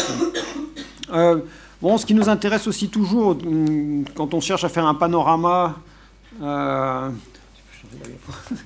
on cherche à faire un panorama général de, de ces élections, c'est de regarder la participation. Et, cette année, elle s'est caractérisée euh, par euh, certaines baisses assez spectaculaires. Donc on voit ça depuis quelques années. Ce n'est pas quelque chose qui est très spectaculaire, surtout quand on compare aux enquêtes de soutien à la démocratie. L'année 2019, par exemple, a vu les soutiens à la démocratie diminuer encore euh, dans la région. Mais ça ne se traduit pas forcément dans les urnes. C'est une des caractéristiques, un des paradoxes qu'on cherche toujours à comprendre concernant la politique en Amérique latine, c'est-à-dire ce, finalement euh, cette déception, ce, désaveu, ce désenchantement vis-à-vis de, la démocratie, mais des gens qui continuent à aller voter, et pas seulement parce que le vote est obligatoire, il faut toujours faire une différence entre les pays où le vote est obligatoire avec des sanctions et ceux où ne le sont pas. Euh, il, peut y avoir une baisse de la participation, même dans les pays où le vote est obligatoire avec sanctions. Ça a été par exemple le cas de l'Uruguay euh, cette année en 2019. On a vu aussi des cas de chute, d'écroulement de la participation euh, en Amérique centrale, mais on va en parler euh, dans un instant. Donc au total, euh, une année qui est intéressante, elle vient confirmer des tendances qu'on avait déjà repérées l'année dernière et qui, témoignent d'un certain virage conservateur. On préfère parler de virage conservateur que de virage à droite pour des raisons analytiques, je dirais. donc une, certaine, une certaine confirmation. Et je vous propose de le voir en particulier avec les cas centra-américains dont va parler Kevin Partenay. Alors bonsoir à tous, merci beaucoup Olivier, merci pour euh, cette invitation et toujours un plaisir d'être aux séries et, encore plus pour parler d'Amérique centrale. Comme tu le disais, effectivement c'est une région dont on parle peu. Euh, alors, je vais relativement peu m'inscrire dans, euh, dans la réflexion générale sur euh, virage à gauche, virage à droite, et du fait de la, grande singularité politique de la région qui fait que nos repères et nos catégories droite-gauche, voire même centre-droit, centre-gauche, telles qu'on pourrait les qualifier les différentes forces politiques, ont très peu de sens en fait au regard de la compétition politique elle-même telle qu'elle se livre au moment des élections. Euh, mais bon, je vais essayer de vous donner des éléments pour essayer de vous faire comprendre justement la base de ce constat-là et essayer de rentrer un peu plus justement dans le détail du canevas politique que nous a présenté donc trois pays de la région, trois pays qui ont donc connu des élections majeur. Euh, toute petite nuance pour le Salvador, qui pour la première fois voyait découpler une élection présidentielle de son élection législative. Donc contrairement à l'idée des élections générales où les, citoyens se déplacent pour voter l'intégralité de leurs dirigeants, là pour la première fois, euh, les élections étaient déconnectées l'une de l'autre entre le législatif et le présidentiel pour le Salvador. Donc comme le disait Olivier, en Amérique centrale, on se, on se place dans un contexte, et là dans un contexte euh, immédiat pour les élections, qui était quand même tout à fait particulier, puisque euh, on a de manière assez générale trois grands contextes, trois grands éléments de contexte marqueurs. Euh, tu l'as rappelé, l'autoritarisme électoral, notamment pour deux pays, le Honduras et le Nicaragua. Le Nicaragua étant à l'image du Venezuela, un, cas de crise politique profond qui euh, entache euh, la démocratie à l'échelle centra-américaine, mais plus largement à l'échelle latino-américaine. Euh, et puis, au-delà de cet autoritarisme électoral, un contexte venant des précédentes élections de malaise démocratique profond, puisqu'on a pu voir dans, plusieurs pays que autant les dirigeants essayent d'instrumentaliser les contrats nationaux, les, les, constitutions notamment, pour essayer de se représenter, on voit euh, un très grand nombre d'irrégularités électorales, de fraudes, hein, pour le dire très simplement, euh, et puis une désaffection ou une défiance vis-à-vis des dirigeants, vis-à-vis des partis politiques, qui placent en fait le moment électoral, la démocratie électorale, comme euh, une tendance très largement fragilisée.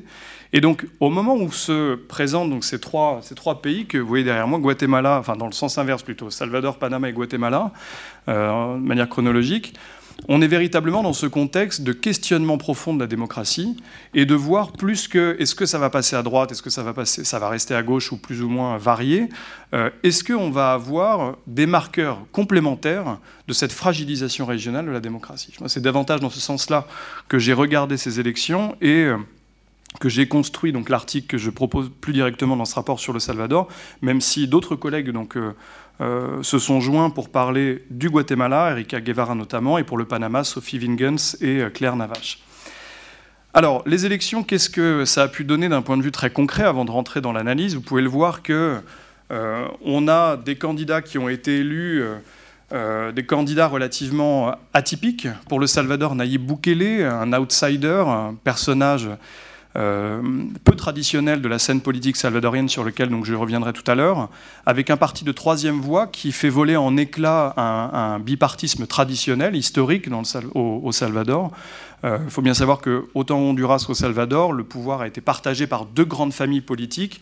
En l'occurrence, au Salvador, c'est Arena, le parti libéral conservateur, et puis le FMLN, Frente Farabundo Martí de Libération Nationale, qui a gagné de manière historique les élections en 2009. Pour la première fois, on a un parti, Ghana, qui arrive donc euh, euh, victorieux à l'issue des élections et qui plus est au premier tour, même si la célébration absolument considérable qui a été donnée euh, à voir de cette élection est quand même très largement à nuancer quand on regarde le taux de participation, lui relativement bas et en baisse, d'ailleurs comme le tableau d'Olivier le montrait tout à l'heure, comparé à la précédente élection.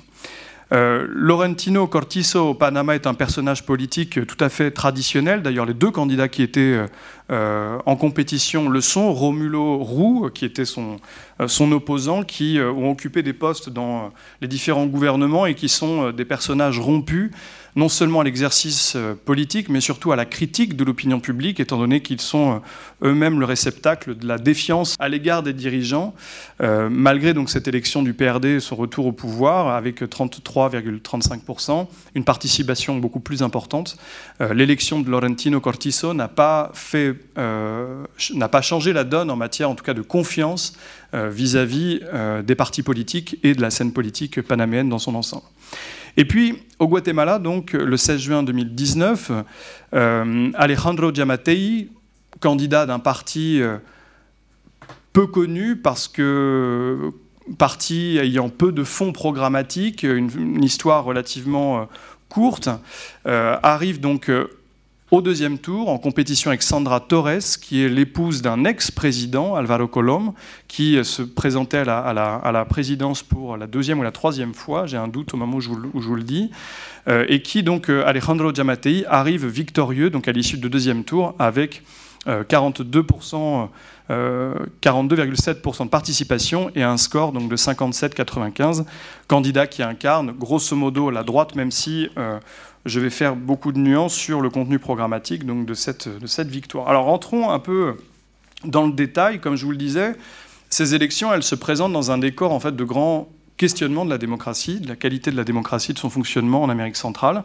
Euh, et en l'état, j'ai euh, remobilisé le cadre qui avait été proposé. Alors tu parlais de ce projet justement 2006-2008. Euh, alors 2007 ou 2008, c'est une grande question, mais qui questionne les élections autour de l'idée est-ce que, est que, les élections ne se font pas contre la démocratie? Et dans cette, euh, dans cette perspective-là, j'ai essayé de creuser trois, trois grandes tendances, essayer d'interroger le comportement électoral, le contenu de l'offre politique, et puis euh, si oui ou non on est face on est en présence d'un contexte de critique vis-à-vis des institutions.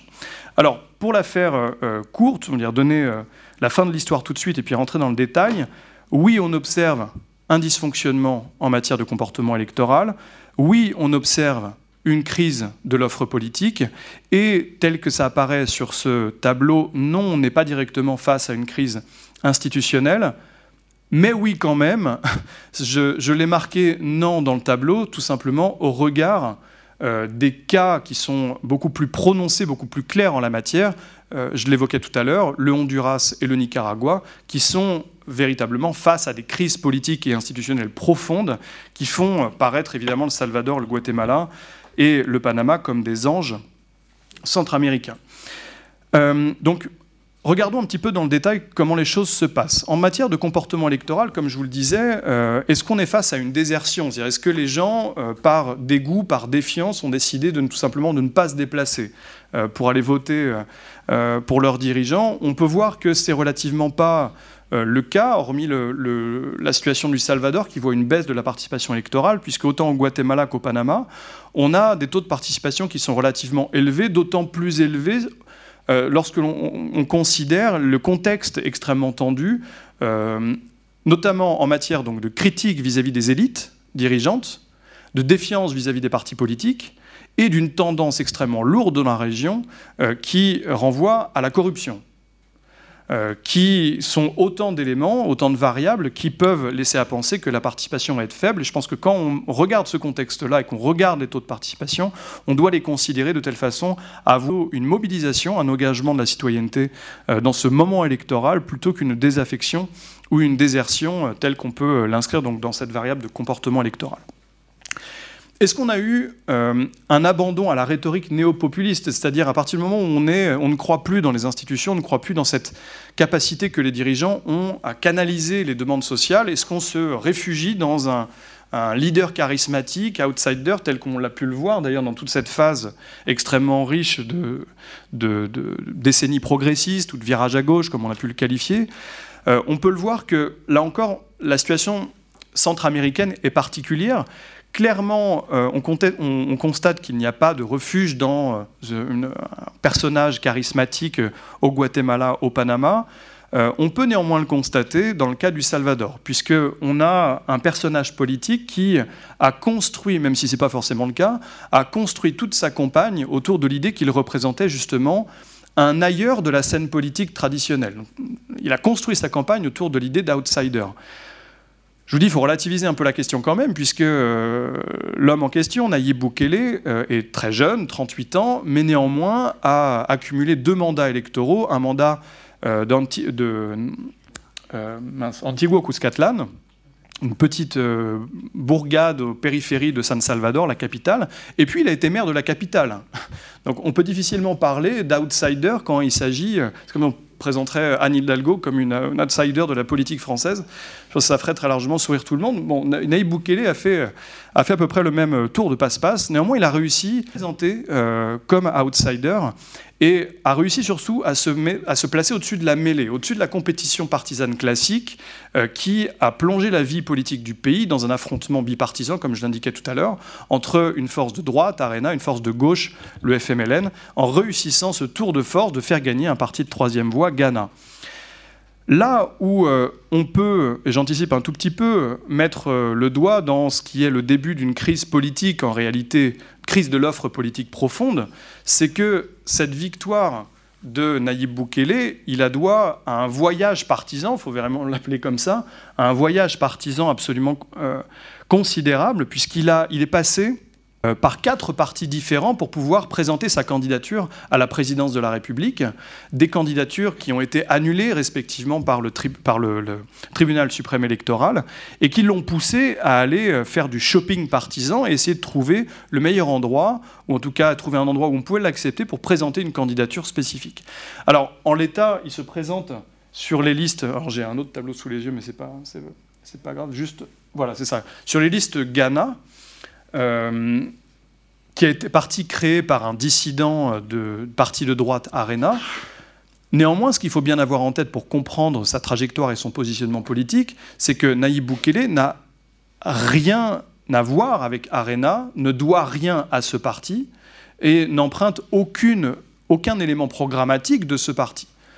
non seulement parce que, programmatiquement parlant, le parti est euh, assez vide, mais tout simplement parce que Ghana n'a été qu'une coquille saisie pour pouvoir légalement présenter une candidature à la présidence de la République. C'est la raison pour laquelle je parle de Nuevas Ideas, qui est en fait le véritable fond de son mouvement politique, mouvement alternatif qu'il a, essayé, de créer, qu'il a transformé en parti, mais qui a été, on va dire, le soubassement de sa campagne et de sa candidature pour parvenir donc à la présidence. D'ailleurs, les choses sont très claires. Une fois la victoire, une fois arrivé au pouvoir, l'équipe restreinte qui entoure Nayib Bukele aujourd'hui est l'équipe qui euh, donne son corps à Nuevas Ideas et non pas du tout euh, une équipe ou des cadres du parti, euh, Ghana. Donc, pour terminer sur cette question du comportement électoral, c'est juste pour revenir voilà, à celui-ci, voilà, comportement électoral. Euh, pas véritablement de vote de protestation, pas de désertion, et un cas simplement euh, d'abandon à une rhétorique néopopuliste, mais, comme je vous le disais, une crise euh, de l'offre politique qui démarre dans ce que je viens de vous expliquer, c'est-à-dire la situation qui est assez caractéristique pour le Salvador, et puis une situation qui est dans le même registre caractéristique pour le Guatemala, puisqu'on a été dans le cadre d'une élection que beaucoup ont qualifiée de volée, étant donné que les partis, les personnages politiques qui avaient porté leur candidature, qui avaient le plus de chances de gagner au moment de la campagne officielle, ont vu leur candidature annulée encore une fois par le tribunal pour des sombres affaires administratives, euh, qui a littéralement placé la population guatémaltèque face à un non-choix entre deux candidats qui, là encore, sont le réceptacle de la défiance à l'égard des institutions électorales. Ces deux candidats, je les ai nommés, Sandra Torres et Alejandro Giamatei, Alejandro Giammattei s'est présenté trois fois avant de, gagner, euh, avait recueilli entre 1 et 6 des voix, donc personnage relativement annexe de la vie politique, un ancien médecin qui a assumé des fonctions, notamment à la tête d'une prison euh, nationale pour laquelle il a été condamné pour de sombres affaires de corruption et notamment d'exécution extrajudiciaire, mais ça n'a pas posé de problème pour, pour la candidature par la suite. Et puis Sandra Torres qui quand même un coup avant la, candidature là, de 2019, avait essayé de contourner la Constitution pour se présenter à la, présidence, alors qu'elle n'en avait pas le droit, puisqu'elle était l'épouse du président en exercice. Elle a divorcé entre-temps pour pouvoir présenter sa candidature. Donc on a, vous voyez, on a, on a encore une fois deux personnages caractéristiques qui incarne véritablement la défiance du peuple, mais qui néanmoins était le choix qui se présentait au peuple guatémaltèque et sur lequel ils ont dû choisir. Une campagne qui euh, s'est faite, comme je l'ai dit, sur un non-choix, puisqu'à très faible contenu programmatique. La campagne a très largement été menée, en l'occurrence par Diamatei, euh, par des affaires qui étaient extérieures au Guatemala, notamment l'annulation par Donald Trump des accords de protection euh, pour les réfugiés, les Temporary Protected Status, où Donald Trump a décidé de, supprimer ces, systèmes de protection-là.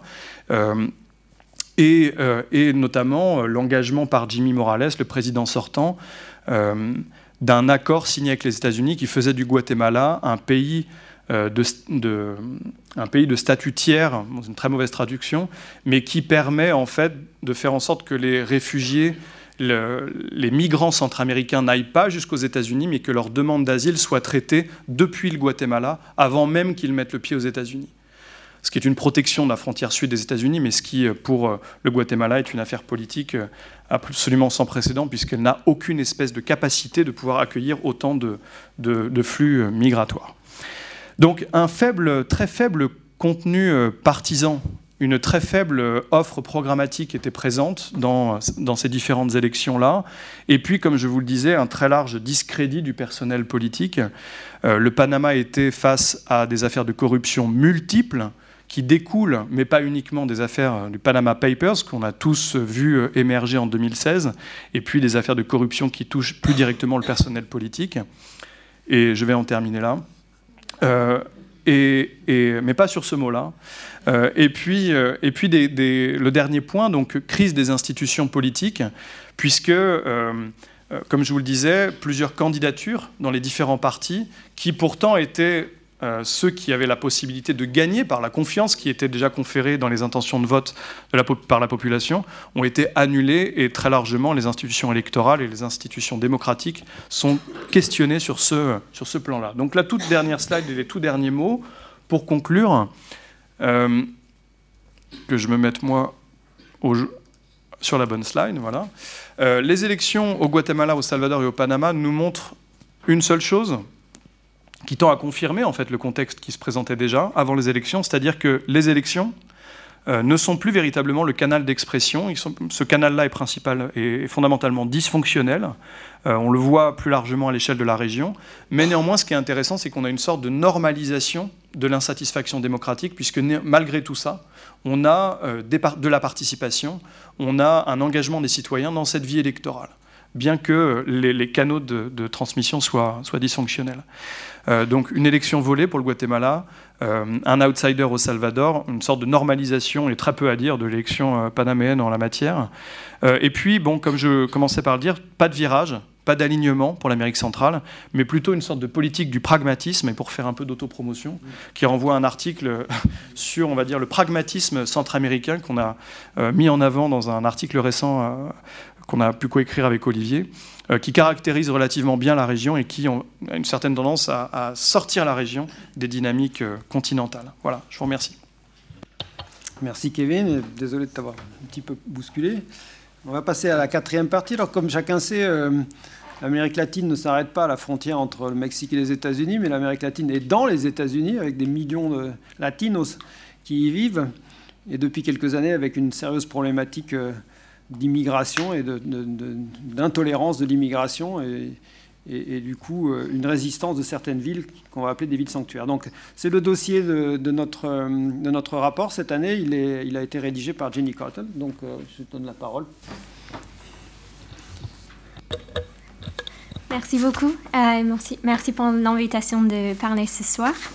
Euh, donc, comme Olivier a expliqué, je vais parler sur la criminalisation de l'immigration et l'émergence des villes sanctuaires aux États-Unis, et plus spécifiquement sur le cas de Santa Ana, Californie.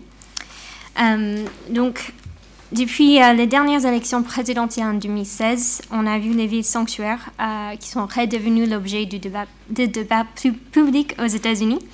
Ces villes ont été directement ciblées par l'ordre exécutif du président Trump euh, juste après sa prise de fonction en janvier 2017. Cependant, euh, on a vu ce terme sanctuaire et de vie sanctuaire depuis les années 80 qui ont des origines dans le mouvement de protection des réfugiés salvadoriens et guatémaltèques qui étaient victimes des guerres civiles pendant ces années. Par contre, le mouvement aujourd'hui a beaucoup élargi et aujourd'hui c'est plutôt une réponse aux mesures et aux actions coercitives qui ont visé les, immigrants ces dernières décennies. Pour comprendre ce mouvement aujourd'hui, il faut bien comprendre aussi les politiques de criminalisation aux États-Unis. Euh, ces politiques euh, s'est progressivement appuyées sur la participation des agents de maintien de l'ordre locaux, ainsi que des États fédérés et des collectivités locales. Euh, il y avait de différentes tactiques qui ont été, ont ainsi été employées pour porter atteinte au quotidien des immigrés clandestins. Euh, quelques exemples sont d'inciter les agents de police à cibler certains individus avec des profils spécifiques, euh, de restreindre l'accès à l'emploi, aux soins ou à l'éducation, surtout aux migrants sans papier, et aussi de susciter un sentiment général de défiance envers cette population. Il y a aussi une forte collaboration entre la police et les services fédéraux de l'immigration euh, qui s'appelle Immigration and Customs Enforcement ou ICE. Euh, et ça se manifeste sous plusieurs formes. Euh, par exemple, il y a des lois permettant à la police d'interroger le statut du migrant d'un individu au cours de ses activités de police de routine. Il y a aussi un partage d'informations entre les États et les agences locales avec le gouvernement fédéral sur le statut migratoire des individus. Et aussi la participation des agents d'ICE aux raids de police visant les personnes suspectes d'être sans papier. Cependant, il y a une collaboration euh, assez variée entre euh, les municipalités aux États-Unis et leur assistance avec les expulsions euh, des migrants sans papier. Donc, dans cette carte, on voit les États, ben, les municipalités en rouge qui ont une plus grande collaboration avec, avec l'Agence du renforcement du contrôle d'immigration ou ICE et après euh, les États en, vert qui ont décidé de ne plus limiter leur collaboration avec, euh, avec cette agence. Euh, si on passe aussi à la prochaine carte, on voit que ça correspond beaucoup au nombre de politiques sanctuaires par État. Et donc, euh, la Californie qui a le plus grand nombre de politiques sanctuaires aux États-Unis. Donc, c'est aussi l'État qui, a euh, un, niveau beaucoup plus faible euh, de collaboration avec le gouvernement fédéral, surtout avec l'administration de Trump aujourd'hui. Et donc, pour donner un peu d'historique de ces politiques de criminalisation qui ne se trouvent pas justement avec euh, la présidente de Trump. Mais depuis les années 80, on, peut voir trois, trois, grandes périodes de réformes politiques qui ont servi de socle à la répression de l'immigration exercée par l'actuelle administration Trump. Donc, premièrement, on voit la mise en œuvre d'une euh, politique très importante qui s'appelle l'Immigration Reform and Control Act en 1986. Et aussi, pendant les années 90, une série de réformes de la politique migratoire aux États-Unis et aussi euh, les initiatives liées à la politique de Homeland Security qui ont été lancées à partir de 2001 euh, dans le cadre de la guerre contre le terrorisme. Donc, je ne vais pas rentrer en détail sur chaque politique, mais juste pour vous donner quelques détails importants pour bien comprendre après euh, les, politiques sanctuaires de, de, la ville de Santana et d'autres villes.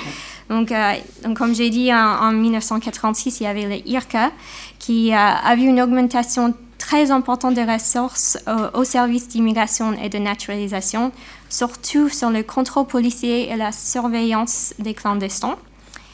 Et puis, dans les années 90, euh, il y avait encore un durcissant à l'accès à un ensemble des services publics et d'offres d'emploi. Il y avait aussi deux provisions très importantes de ces lois. Il y avait la loi de 287G qui délègue aux autorités des États fédéraux euh, et locales la mise en œuvre de la loi d'immigration qui permet à la police locale d'interroger le statut du migrant euh, pendant les activités de police routine. Il y a aussi une autre provision très importante qui explique euh, qui est désormais interdit de ne plus partager d'informations entre les municipalités locales et le gouvernement fédéral. Juste trois derniers programmes aussi très importants pour bien comprendre euh, le mécanisme de crimigration. Il y a aussi le Criminal Alien Program, euh, qui est le programme le plus important pour les expulsions de migrants sans papier. C'est responsable pour euh, trois quarts de toutes les expulsions aux États-Unis aujourd'hui. il y a aussi le Detainer Request, ou les demandes de maintien en détention. Et ça permet les, agents de l'ICE de rentrer en, prison et aussi éventuellement transférer un individu qui est dans un centre de, euh, qui est d'être dans un centre de, détention et éventuellement d'être expulsé après. Et en 2008, euh, donc pendant l'administration de Obama, euh, un autre programme qui s'appelle Secure Communities Program, et son objectif était de favoriser les expulsions d'immigrés qui avaient un casier judiciaire et de permettre aux agents de services de contrôle d'immigration d'accéder aux informations générales sur les dossiers d'immigration d'individus arrêtés. Ces deux derniers programmes ont été très critiqués par plusieurs groupes de défense des droits des immigrés. Euh, qui ont prouvé que les detainer requests se sont appliqués à des individus qui n'avaient aucune charge pénale euh, et aussi euh, que les agences de police locales avaient beaucoup contribué à l'effort de contrôle d'immigration. Euh, en plus, les données collectées par ces groupes ont montré qu'entre les années, par exemple, entre 2008 et 2012, donc les premières quatre années de ce programme, euh, que seulement un tiers de personnes concernées euh, par une demande de maintien en détention avaient en réalité un casier judiciaire. Et seulement environ 9% d'entre elles avaient été impliquées dans des crimes sérieux. Donc après toutes ces années de, ces politiques de criminalisation, on a vu quelques effets importants. Il y avait une augmentation du risque pour les migrants d'être arrêtés et mis en détention, et aussi une plus grande possibilité d'être expulsés des États-Unis. Il y avait aussi une forte croissance du niveau de discrimination dans les actions policières. Aussi une croissance de la perception publique des personnes sans papier comme des personnes criminelles et aussi, ça a encouragé des agents de police locaux à agir comme des officiers d'immigration.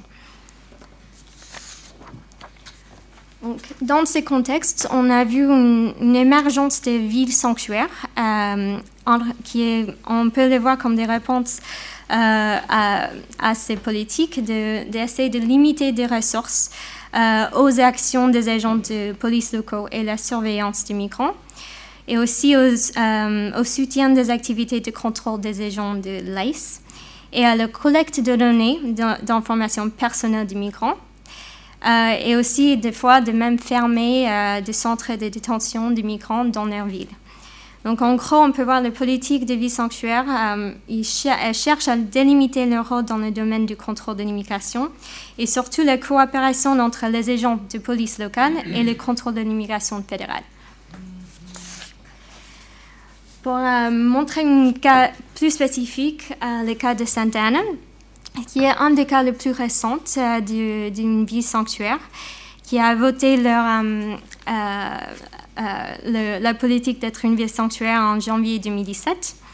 Cette ville est un cas très intéressant parce que c'est une ville avec une très longue histoire d'immigration. Sa population aujourd'hui est 78% latina. Euh, les membres des communautés locales ont été donc directement euh, ressenti la dimension discriminatoire de la politique migratoire et de la police locale. Cependant, c'était aussi un cas très intéressant de comparer par exemple avec le cas de San Francisco, qui était une des premières villes sanctuaires, parce que euh, ça se trouve dans un comté, euh, du comté d'Orange, qui est un district qui est historiquement très conservateur, très républicain. Et donc, euh, il y a beaucoup de conflits entre la ville de Santa Ana et le comté d'Orange. Ce qu'on peut voir dans cette carte qui montre justement euh, que la ville de Santa Ana euh, a décidé de, de, vraiment limiter les ressources et la coopération avec les agents de, de contrôle d'immigration par rapport au reste du, du comté d'Orange. Donc, pour euh, expliquer un peu plus sur le cas de Santa Ana, donc, euh, c'est la deuxième ville du comté d'Orange euh, et onzième en Californie par sa taille. c'est situé dans le sud de l'État de Californie. comme j'ai dit, c'est une ville qui est 78% hispanique ou latino, mais aussi 10% qui s'identifient comme asiatiques et 9% comme blancs. mais près de la moitié des habitants sont nés à l'étranger. Euh, l'actuel maire et les six membres élus du conseil municipal sont euh, démocrates et républicains, mais ils sont tous latinos. Euh, et donc, dans ce contexte, ça a quand même pris beaucoup de temps pour cette ville de décider de, voter une résolution de sanctuaire. Oui. Santana, c'est aussi une ville très différente dans le contexte du comté d'Orange euh, parce que la ville n'a pas connu la même trajectoire du quartier résidentiel euh, qui sont très autocentrés euh, dans le comté Orange. cette ville est parvenue à maintenir des liens plus resserrés entre les quartiers et les familles construites sur le socle fort de la communauté latina. Et donc, son histoire longue et le sentiment de proximité entre ces quartiers ont permis d'apporter une réponse différente aux nouveaux projets de développement immobilier à partir d'une mobilisation citoyenne qui est très rare dans le comté. Et donc, dans les prochaines slides, on voit quelques photos du centre-ville historique de Sainte-Anne.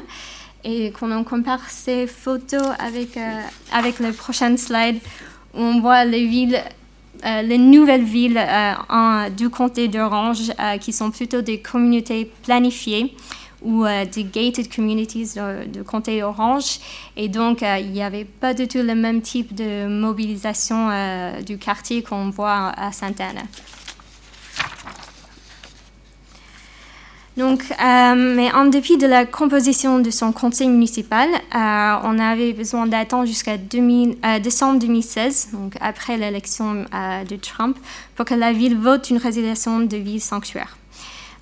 pendant des entretiens avec, avec des acteurs locaux à, à Santana, je pense que c'est une une citation très intéressante de, Carlos Pereira, le directeur de politique et de programme du groupe euh, Resilience aussi, qui explique que ce n'est pas quelque chose qui est sorti de leur bon cœur, mais nous exprimions cette même demande à l'époque euh, où Obama faisait tourner la machine à explosion. Et je pense que ce, ce qui a changé, c'est qu'il n'est plus politiquement viable pour eux de s'aligner sur les politiques du président. Et donc, euh, au cours de plusieurs entretiens, euh, des représentants de ces groupes ont déclaré que pendant la présidence d'Obama, les démocrates ont dû faire beaucoup de compromis pour essayer de faire passer des versions plus modérées de la réforme de l'immigration, euh, mais tout en garantissant une protection minimale de l'immigration.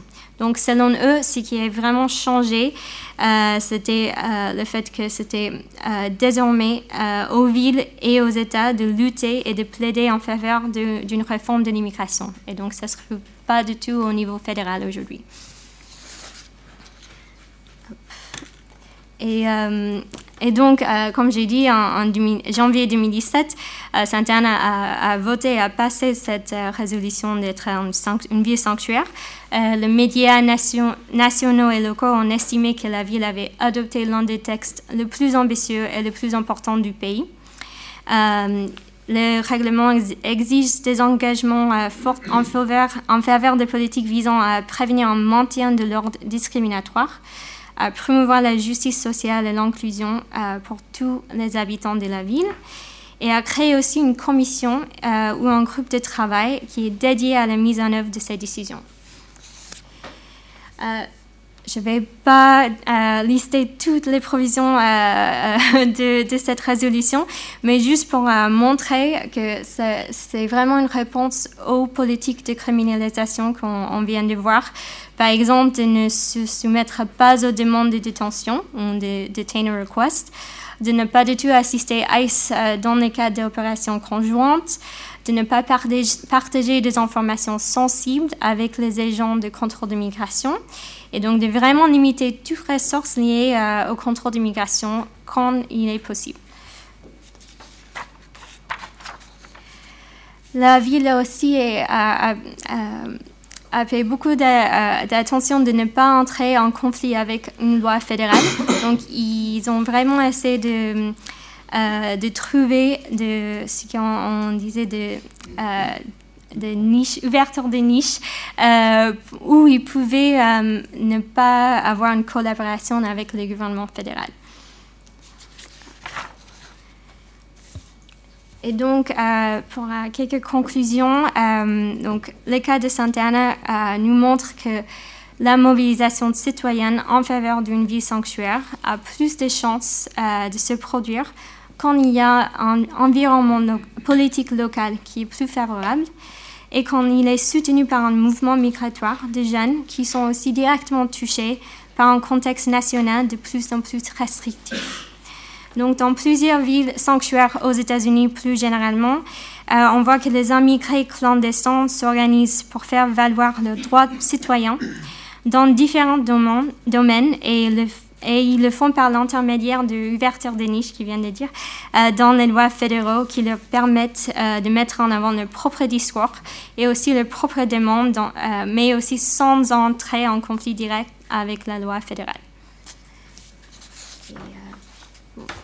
Juste euh, quelques dernières photos aussi de, mouvements euh, locaux à Santa Ana qui sont euh, très très mobilisés sur des questions du contrôle des polices et aussi de centres de détention dans des villes dans le comté Orange.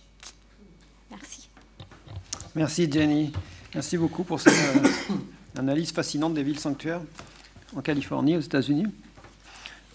bon, mm, avec cette dernière présentation nous achevons notre, présentation de ce rapport. Il, nous reste du temps, donc euh, pas beaucoup, mais quand même, il nous reste un, peu de temps. Donc euh, si vous avez des commentaires ou des questions, euh, c'est le moment.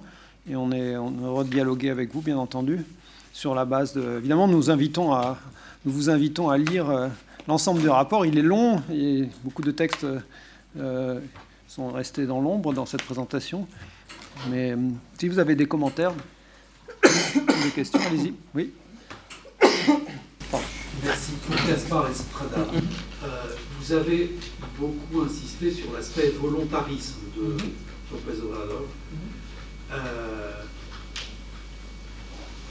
vous avez conclu sur les résultats qui sont mitigés, pour reprendre votre mot.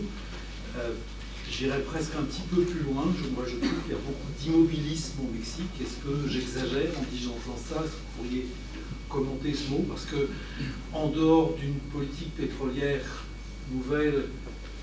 Et puis quelque chose que vous n'avez pas mentionné qui est peut-être important, c'est une augmentation du SMIC qui a été euh, nettement plus élevée que les années précédentes.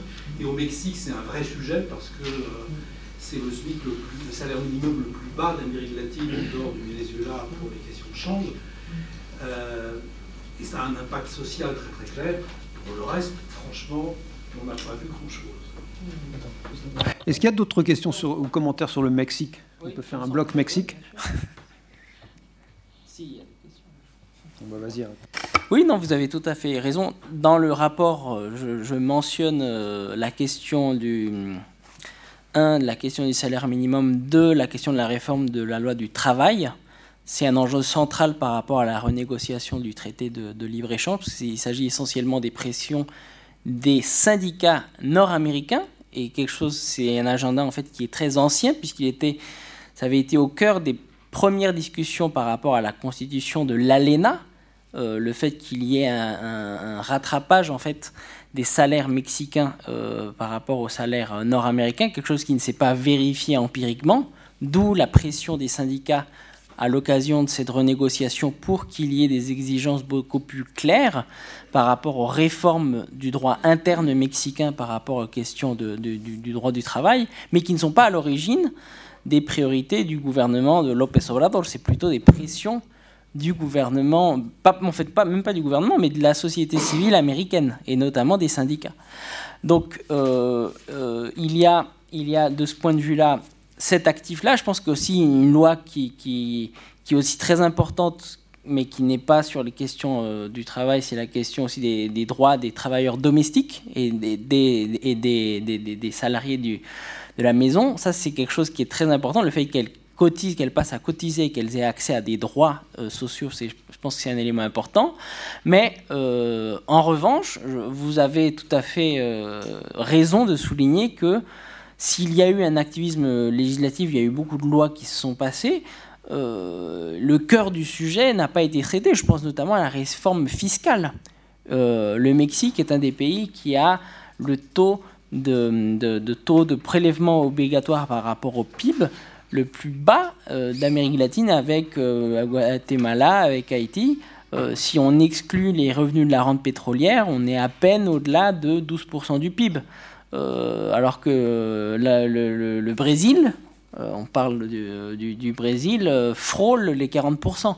Donc c'est vraiment c'est, une situation qui euh, est difficile à, comprendre compte tenu du contexte et de la volonté justement du gouvernement de mettre en place de nouveaux programmes sociaux et ce qui oblige l'État mexicain à faire des arbitrages budgétaires très durs, notamment en supprimant des, des, programmes sociaux, mais pas uniquement, en diminuant la structure de l'État qui est euh, sur, dans certaines agences euh, euh, à l'os, c'est-à-dire que vraiment ils ont fait des, réductions, des coupes très très dures sur le plan de, l'État et dont on voit mal comment, sans un investissement public important, le gouvernement mexicain et surtout l'économie mexicaine pourrait être remise en marche, puisqu'aujourd'hui on frôle la récession. Euh, au Mexique. Donc en effet, euh, un immobilisme sur le plan économique. Il y a juste un, facteur à prendre en compte chaque fois qu'on parle du Mexique, c'est le temps, parce que ça dure six ans, un mandat présidentiel, donc ça, ça, dégage quand même un horizon qui est un petit peu différent de ce qu'on trouve euh, dans d'autres pays. Et c'est vrai qu'il a eu une première année qui était quand même très occupée par la renégociation du traité, par la crise migratoire. Bon, euh, etc. Donc, euh, bon, donnons-lui un peu, un peu de temps. D'où l'exercice qui est toujours très difficile de regarder à euh, une année après l'entrée en fonction, parce que je pense qu'il y a un horizon qui est. Quelqu'un d'autre veut s'exprimer sur le Mexique Vas-y. Oui, un tout petit détail. Juste en étrangère, il y a, un, un, point, on a commencé à en parler tout à l'heure, c'est sur cette réaffirmation, en tout cas on peut le mettre peut-être en point d'interrogation, réaffirmation d'un leadership mexicain dans la région. Euh, plus ou moins contraint et forcé par la politique étrangère de Donald Trump aussi. Euh, le meilleur exemple qui soit, et je le relie à la région qui m'intéresse le plus, l'Amérique centrale, c'est que le Mexique, via un activisme quand même certain de Marcelo Ebrard, a été euh, plus ou moins contraint de, renouer avec une période ancienne de l'histoire de coopération très étroite entre le Mexique et l'Amérique centrale, jouant un peu ce rôle de grand frère. Et en l'état, si on regarde toute la coopération étrangère qui est centrale et absolument cruciale sur le plan économique pour tous les pays de la région, à l'exception de Panama et de Costa Rica, aujourd'hui, les coûts qui étaient assumés par les États-Unis sont aujourd'hui assumés par le Mexique à travers un plan de développement intégral qui substitue d'autres plans, euh, anciennement l'Alliance pour la prospérité qui avait été élaboré par Joe Biden. Euh, le Mexique est en train de remettre le pied sur des terrains qu'il avait désoccupés, en tout cas sur le plan régional. On le voit aussi dans la crise bolivienne, euh, le fait d'accueillir Evo Morales, juste après le coup d'État ou pas coup d'État.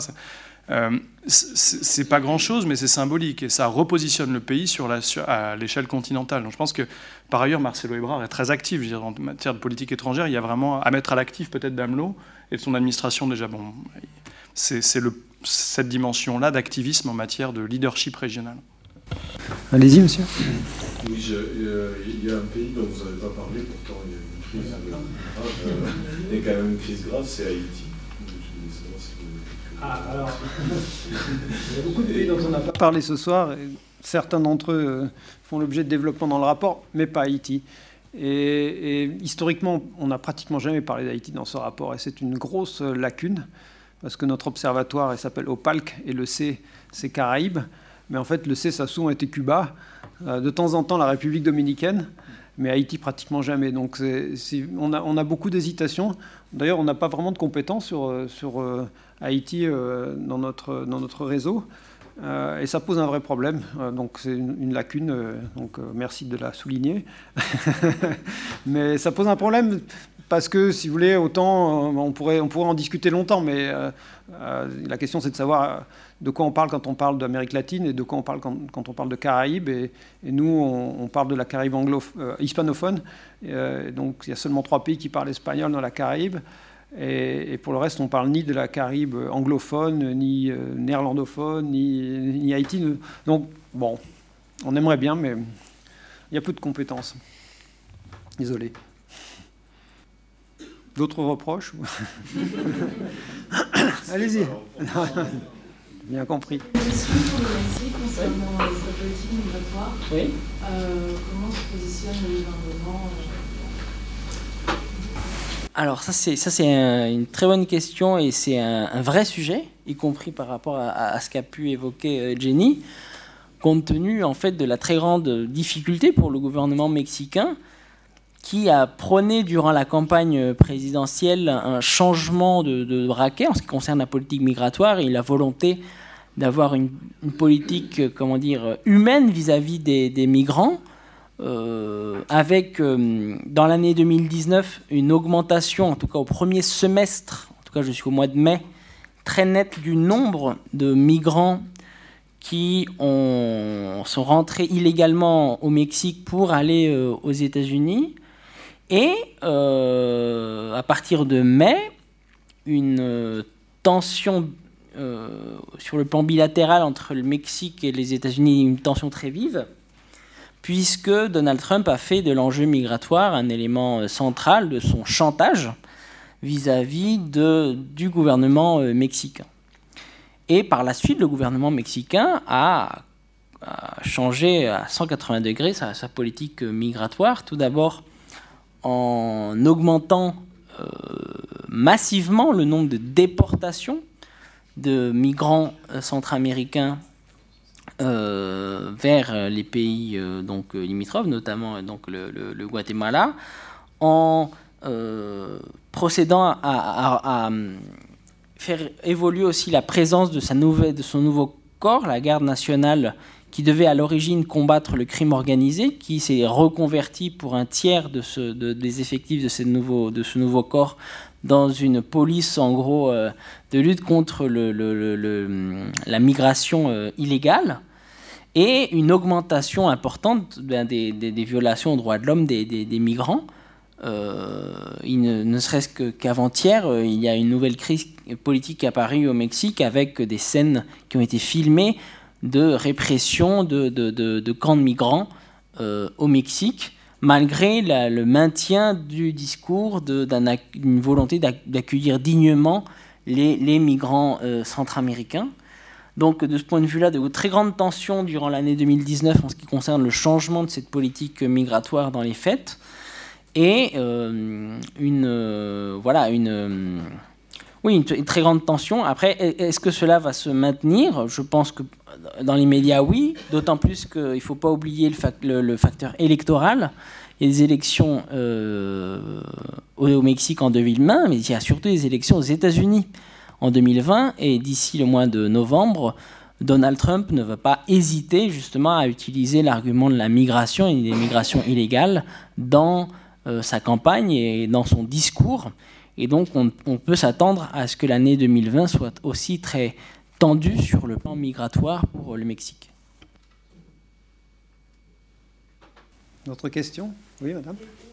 Par rapport au, à- problème migratoire, mais euh, à contresens. Pas la migration vers le nord, mais la migration qui représente aujourd'hui euh, Vénézuéliens et les Haïtiens vers les autres pays d'Amérique du Sud, nettement la Colombie, à- à le Chili, le Brésil. Est-ce que vous avez des informations sur quelle est la politique d'accueil ou pas d'accueil, les rejets, les refus, le- l'exclusion de ces, de ces qui, une fois, vont vers le sud et pas vers le nord. Y a-t-il un, un travail de fait là-dessus C'est encore un...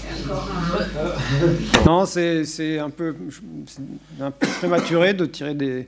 Euh, en fait, on n'a pas encore vraiment regardé sérieusement la question, pour mais si, il y a des gens qui travaillent sur ces, sur ces sujets, notamment euh, les questions de santé euh, publique au Brésil, au Chili et ailleurs, ou aussi des, des- des- cadres législatifs, des, mesures. ce qu'on a regardé, moi en particulier, ce que j'ai regardé, parce que j'ai pas mal été dans ces pays ces derniers temps, euh, c'est plutôt les relents de xénophobie qui commencent à apparaître. Pendant longtemps, d'ailleurs, euh, ils étaient absents. Et d'ailleurs, l'année dernière, je crois qu'on en avait déjà parlé. euh, moi, j'avais été très favorablement impressionné justement par l'absence et par une certaine dignité des classes politiques, particulièrement en Colombie, par exemple, sur cette question-là, quand, on compare à ce qui se passe ici en Europe hein, en particulier. Faut reconnaître que ça a tardé à venir et c'était plutôt une bonne nouvelle. Bon, c'est un petit peu en train de changer, mais par exemple, au Chili, euh, il y a eu euh, aux alentours du mois de juillet-août des manifestations contre les immigrés, avec euh, quelques-unes d'ailleurs qui ont été interdites pour menace à incitation à la haine.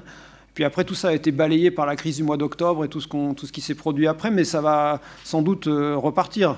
Et il y a eu aussi des tensions dans d'autres pays on a beaucoup parlé de tensions aussi à la frontière brésilienne, mais ça, c'est pas très sérieux. Je pense que les médias sont un petit peu emballés parce que c'était vraiment pas grand-chose, compte tenu de la taille du Brésil. Il y a relativement peu de migrants vénézuéliens qui vont vers le Brésil. Ils préfèrent euh, l'autre côté. Déjà, on parle espagnol, et puis surtout, ils sont attirés par euh, un petit peu comme euh, les gens qui veulent aller en Allemagne. On va, là où il y a une image de prospérité, et cette image de prospérité, c'était le Chili jusqu'à il y a peu. La marque Chili a souffert quand même en 2019, on va dire. Mais, jusque-là, donc voilà, il n'y avait, pas, de Roland. Je pense qu'il y avait, en dehors de la Colombie, qui est un cas très particulier, parce qu'évidemment, la Colombie est le pays voisin, donc euh, là, il y avait une urgence absolue, mais ailleurs, euh, les, gouvernements ont ont plutôt tardé à, réagir euh, et, n'ont pas mis en place des dispositifs très, très efficaces d'accueil. Euh, mais c'est en, train, en train de se faire. mais il faut reconnaître, par exemple, les chiffres au Chili sont absolument impressionnants. En 10 ans, la, proportion d'étrangers dans la population chilienne a été multipliée par 3. Hein. C'est-à-dire on est passé euh, de quelque chose comme de 2,5-3% à presque 8-9%. C'est considérable pour des pays qui n'en avaient pas du tout l'habitude. Hein, parce que alors là, c'est quand même quelque chose qui est très très nouveau. Donc euh, on va probablement vers euh, des, adaptations nécessaires et c'est un dossier qui va être vraiment fascinant à, observer dans les dans les mois, les années qui viennent. Mais c'est vrai que jusqu'à présent, par exemple dans les campagnes électorales, qu'on a beaucoup observé un petit peu partout dans le continent, pas franchement un thème qui a été porteur. On n'a pas vu de, démagogie sur ce thème, de, dérapage, euh, des, gens qui en ont fait un, argument électoral, ou alors c'est vraiment, euh, vraiment minoritaire. Donc, euh, je pense que c'est un thème, on va comme Haïti, qu'on va observer. Allez-y, allez-y. Par rapport aux deux pays qui sont passés à gauche, dont vous avez parlé, euh, l'Argentine et le Mexique, euh, quelle est l'influence de la résilience du régime Maduro euh, Pour eux, est-ce que ça les met dans une position délicate ou est-ce que à l'inverse je pense qu'on est peut-être nombreux à vouloir parler. Je, ça, c'est un thème vraiment, vraiment très, très intéressant. bon, je dirais juste en un mot que euh, il y a un vrai problème pour la gauche. Hein. la gauche a beaucoup tardé à reconnaître la, nature du régime euh, tel qu'il a évolué au Venezuela. Ça a coûté des voix, je pense, à, pas mal de partis de gauche. Euh, bon, on est en train quand même d'évoluer un petit peu partout sur, sur ce sujet, mais ça reste un sujet particulièrement sensible. Et, et, je pense que aussi bien en Argentine comme au Mexique, euh, c'est peut-être les pays où les candidats ont, été le plus clairs vis-à-vis de l'évolution du régime, mais ça a quand même vraiment tardé, et beaucoup. Donc je ne sais pas, est-ce que vous voulez dire un mot sur des situations particulières dans certains pays non, mais sur l'actualité immédiate, il y a quand même un fait qui a été intéressant à observer, c'est-à-dire le positionnement euh, de Fernandez justement par rapport aux derniers événements vénézuéliens sur euh, la fermeture, enfin le l'incapacité de Guaido à, pénétrer dans l'hémicycle pour pouvoir euh, être euh, réélu président et que, en gros, euh, la transition telle qu'on la connaît se, perpétue. Cet épisode-là, il a fait pour la première fois l'objet d'une condamnation quand même par l'Argentine, officielle, avec un communiqué spécial, là où Fernandez était attendu justement sur la question. Il y avait ce qu'on disait tout à l'heure, de grandes hypothèses sur est-ce qu'il y a un axe de gauche euh, tel qu'on l'a connu, la vague progressiste euh, Argentine-Mexique, sauf que tous les positionnements politiques n'alimentaient pas véritablement cette idée du il y a un axe qui se constitue.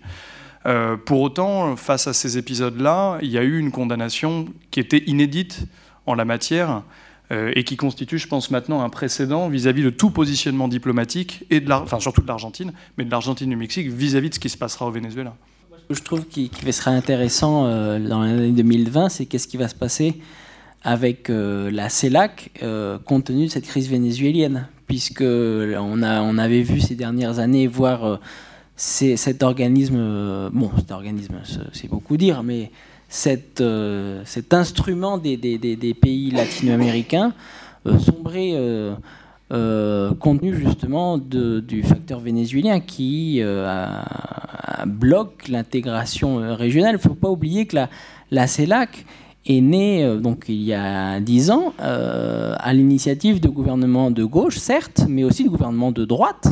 C'est le Mexique de Felipe Calderón qui, avec le Brésil de Lula et le Venezuela de Chavez, qui sont les, pays qui, à, l'origine de, de, la CELAC les trois sommets qui, pré, qui, actent le changement du, groupe de, Rio en, CELAC ont lieu au Venezuela, au Mexique et au Brésil. Euh, et euh, aujourd'hui, euh, on voit bien que les gouvernements sont incapables de dialoguer sur cette question en fonction de, ces divergences idéologiques. Et, de ce point de vue-là, ce que pourront faire ou non l'Argentine et le Mexique dans ce scénario-là, dans un contexte où, euh, malgré ce virage à gauche de ces deux pays, ben, les autres pays, notamment ceux qui sont les membres du groupe de Lima, ben, sont à droite, eh bien, euh, est-ce est que est que on va retrouver un peu un peu plus de sérénité ou en tout cas un, moyen pour que cette CELAC euh, fonctionne mieux ou fonctionne davantage? Eh bien, c'est une des grandes questions de cette année 2020. S'il n'y a pas d'autres questions urgentes. Va, on va clôturer cette présentation en vous remerciant beaucoup, en vous donnant rendez-vous euh, mercredi si vous voulez écouter le président Fernandez ici à Sciences Po. Et pour ce qui concerne l'OPAL, dans un mois pour nos prochains Ultimo Jueves. Merci, bonsoir.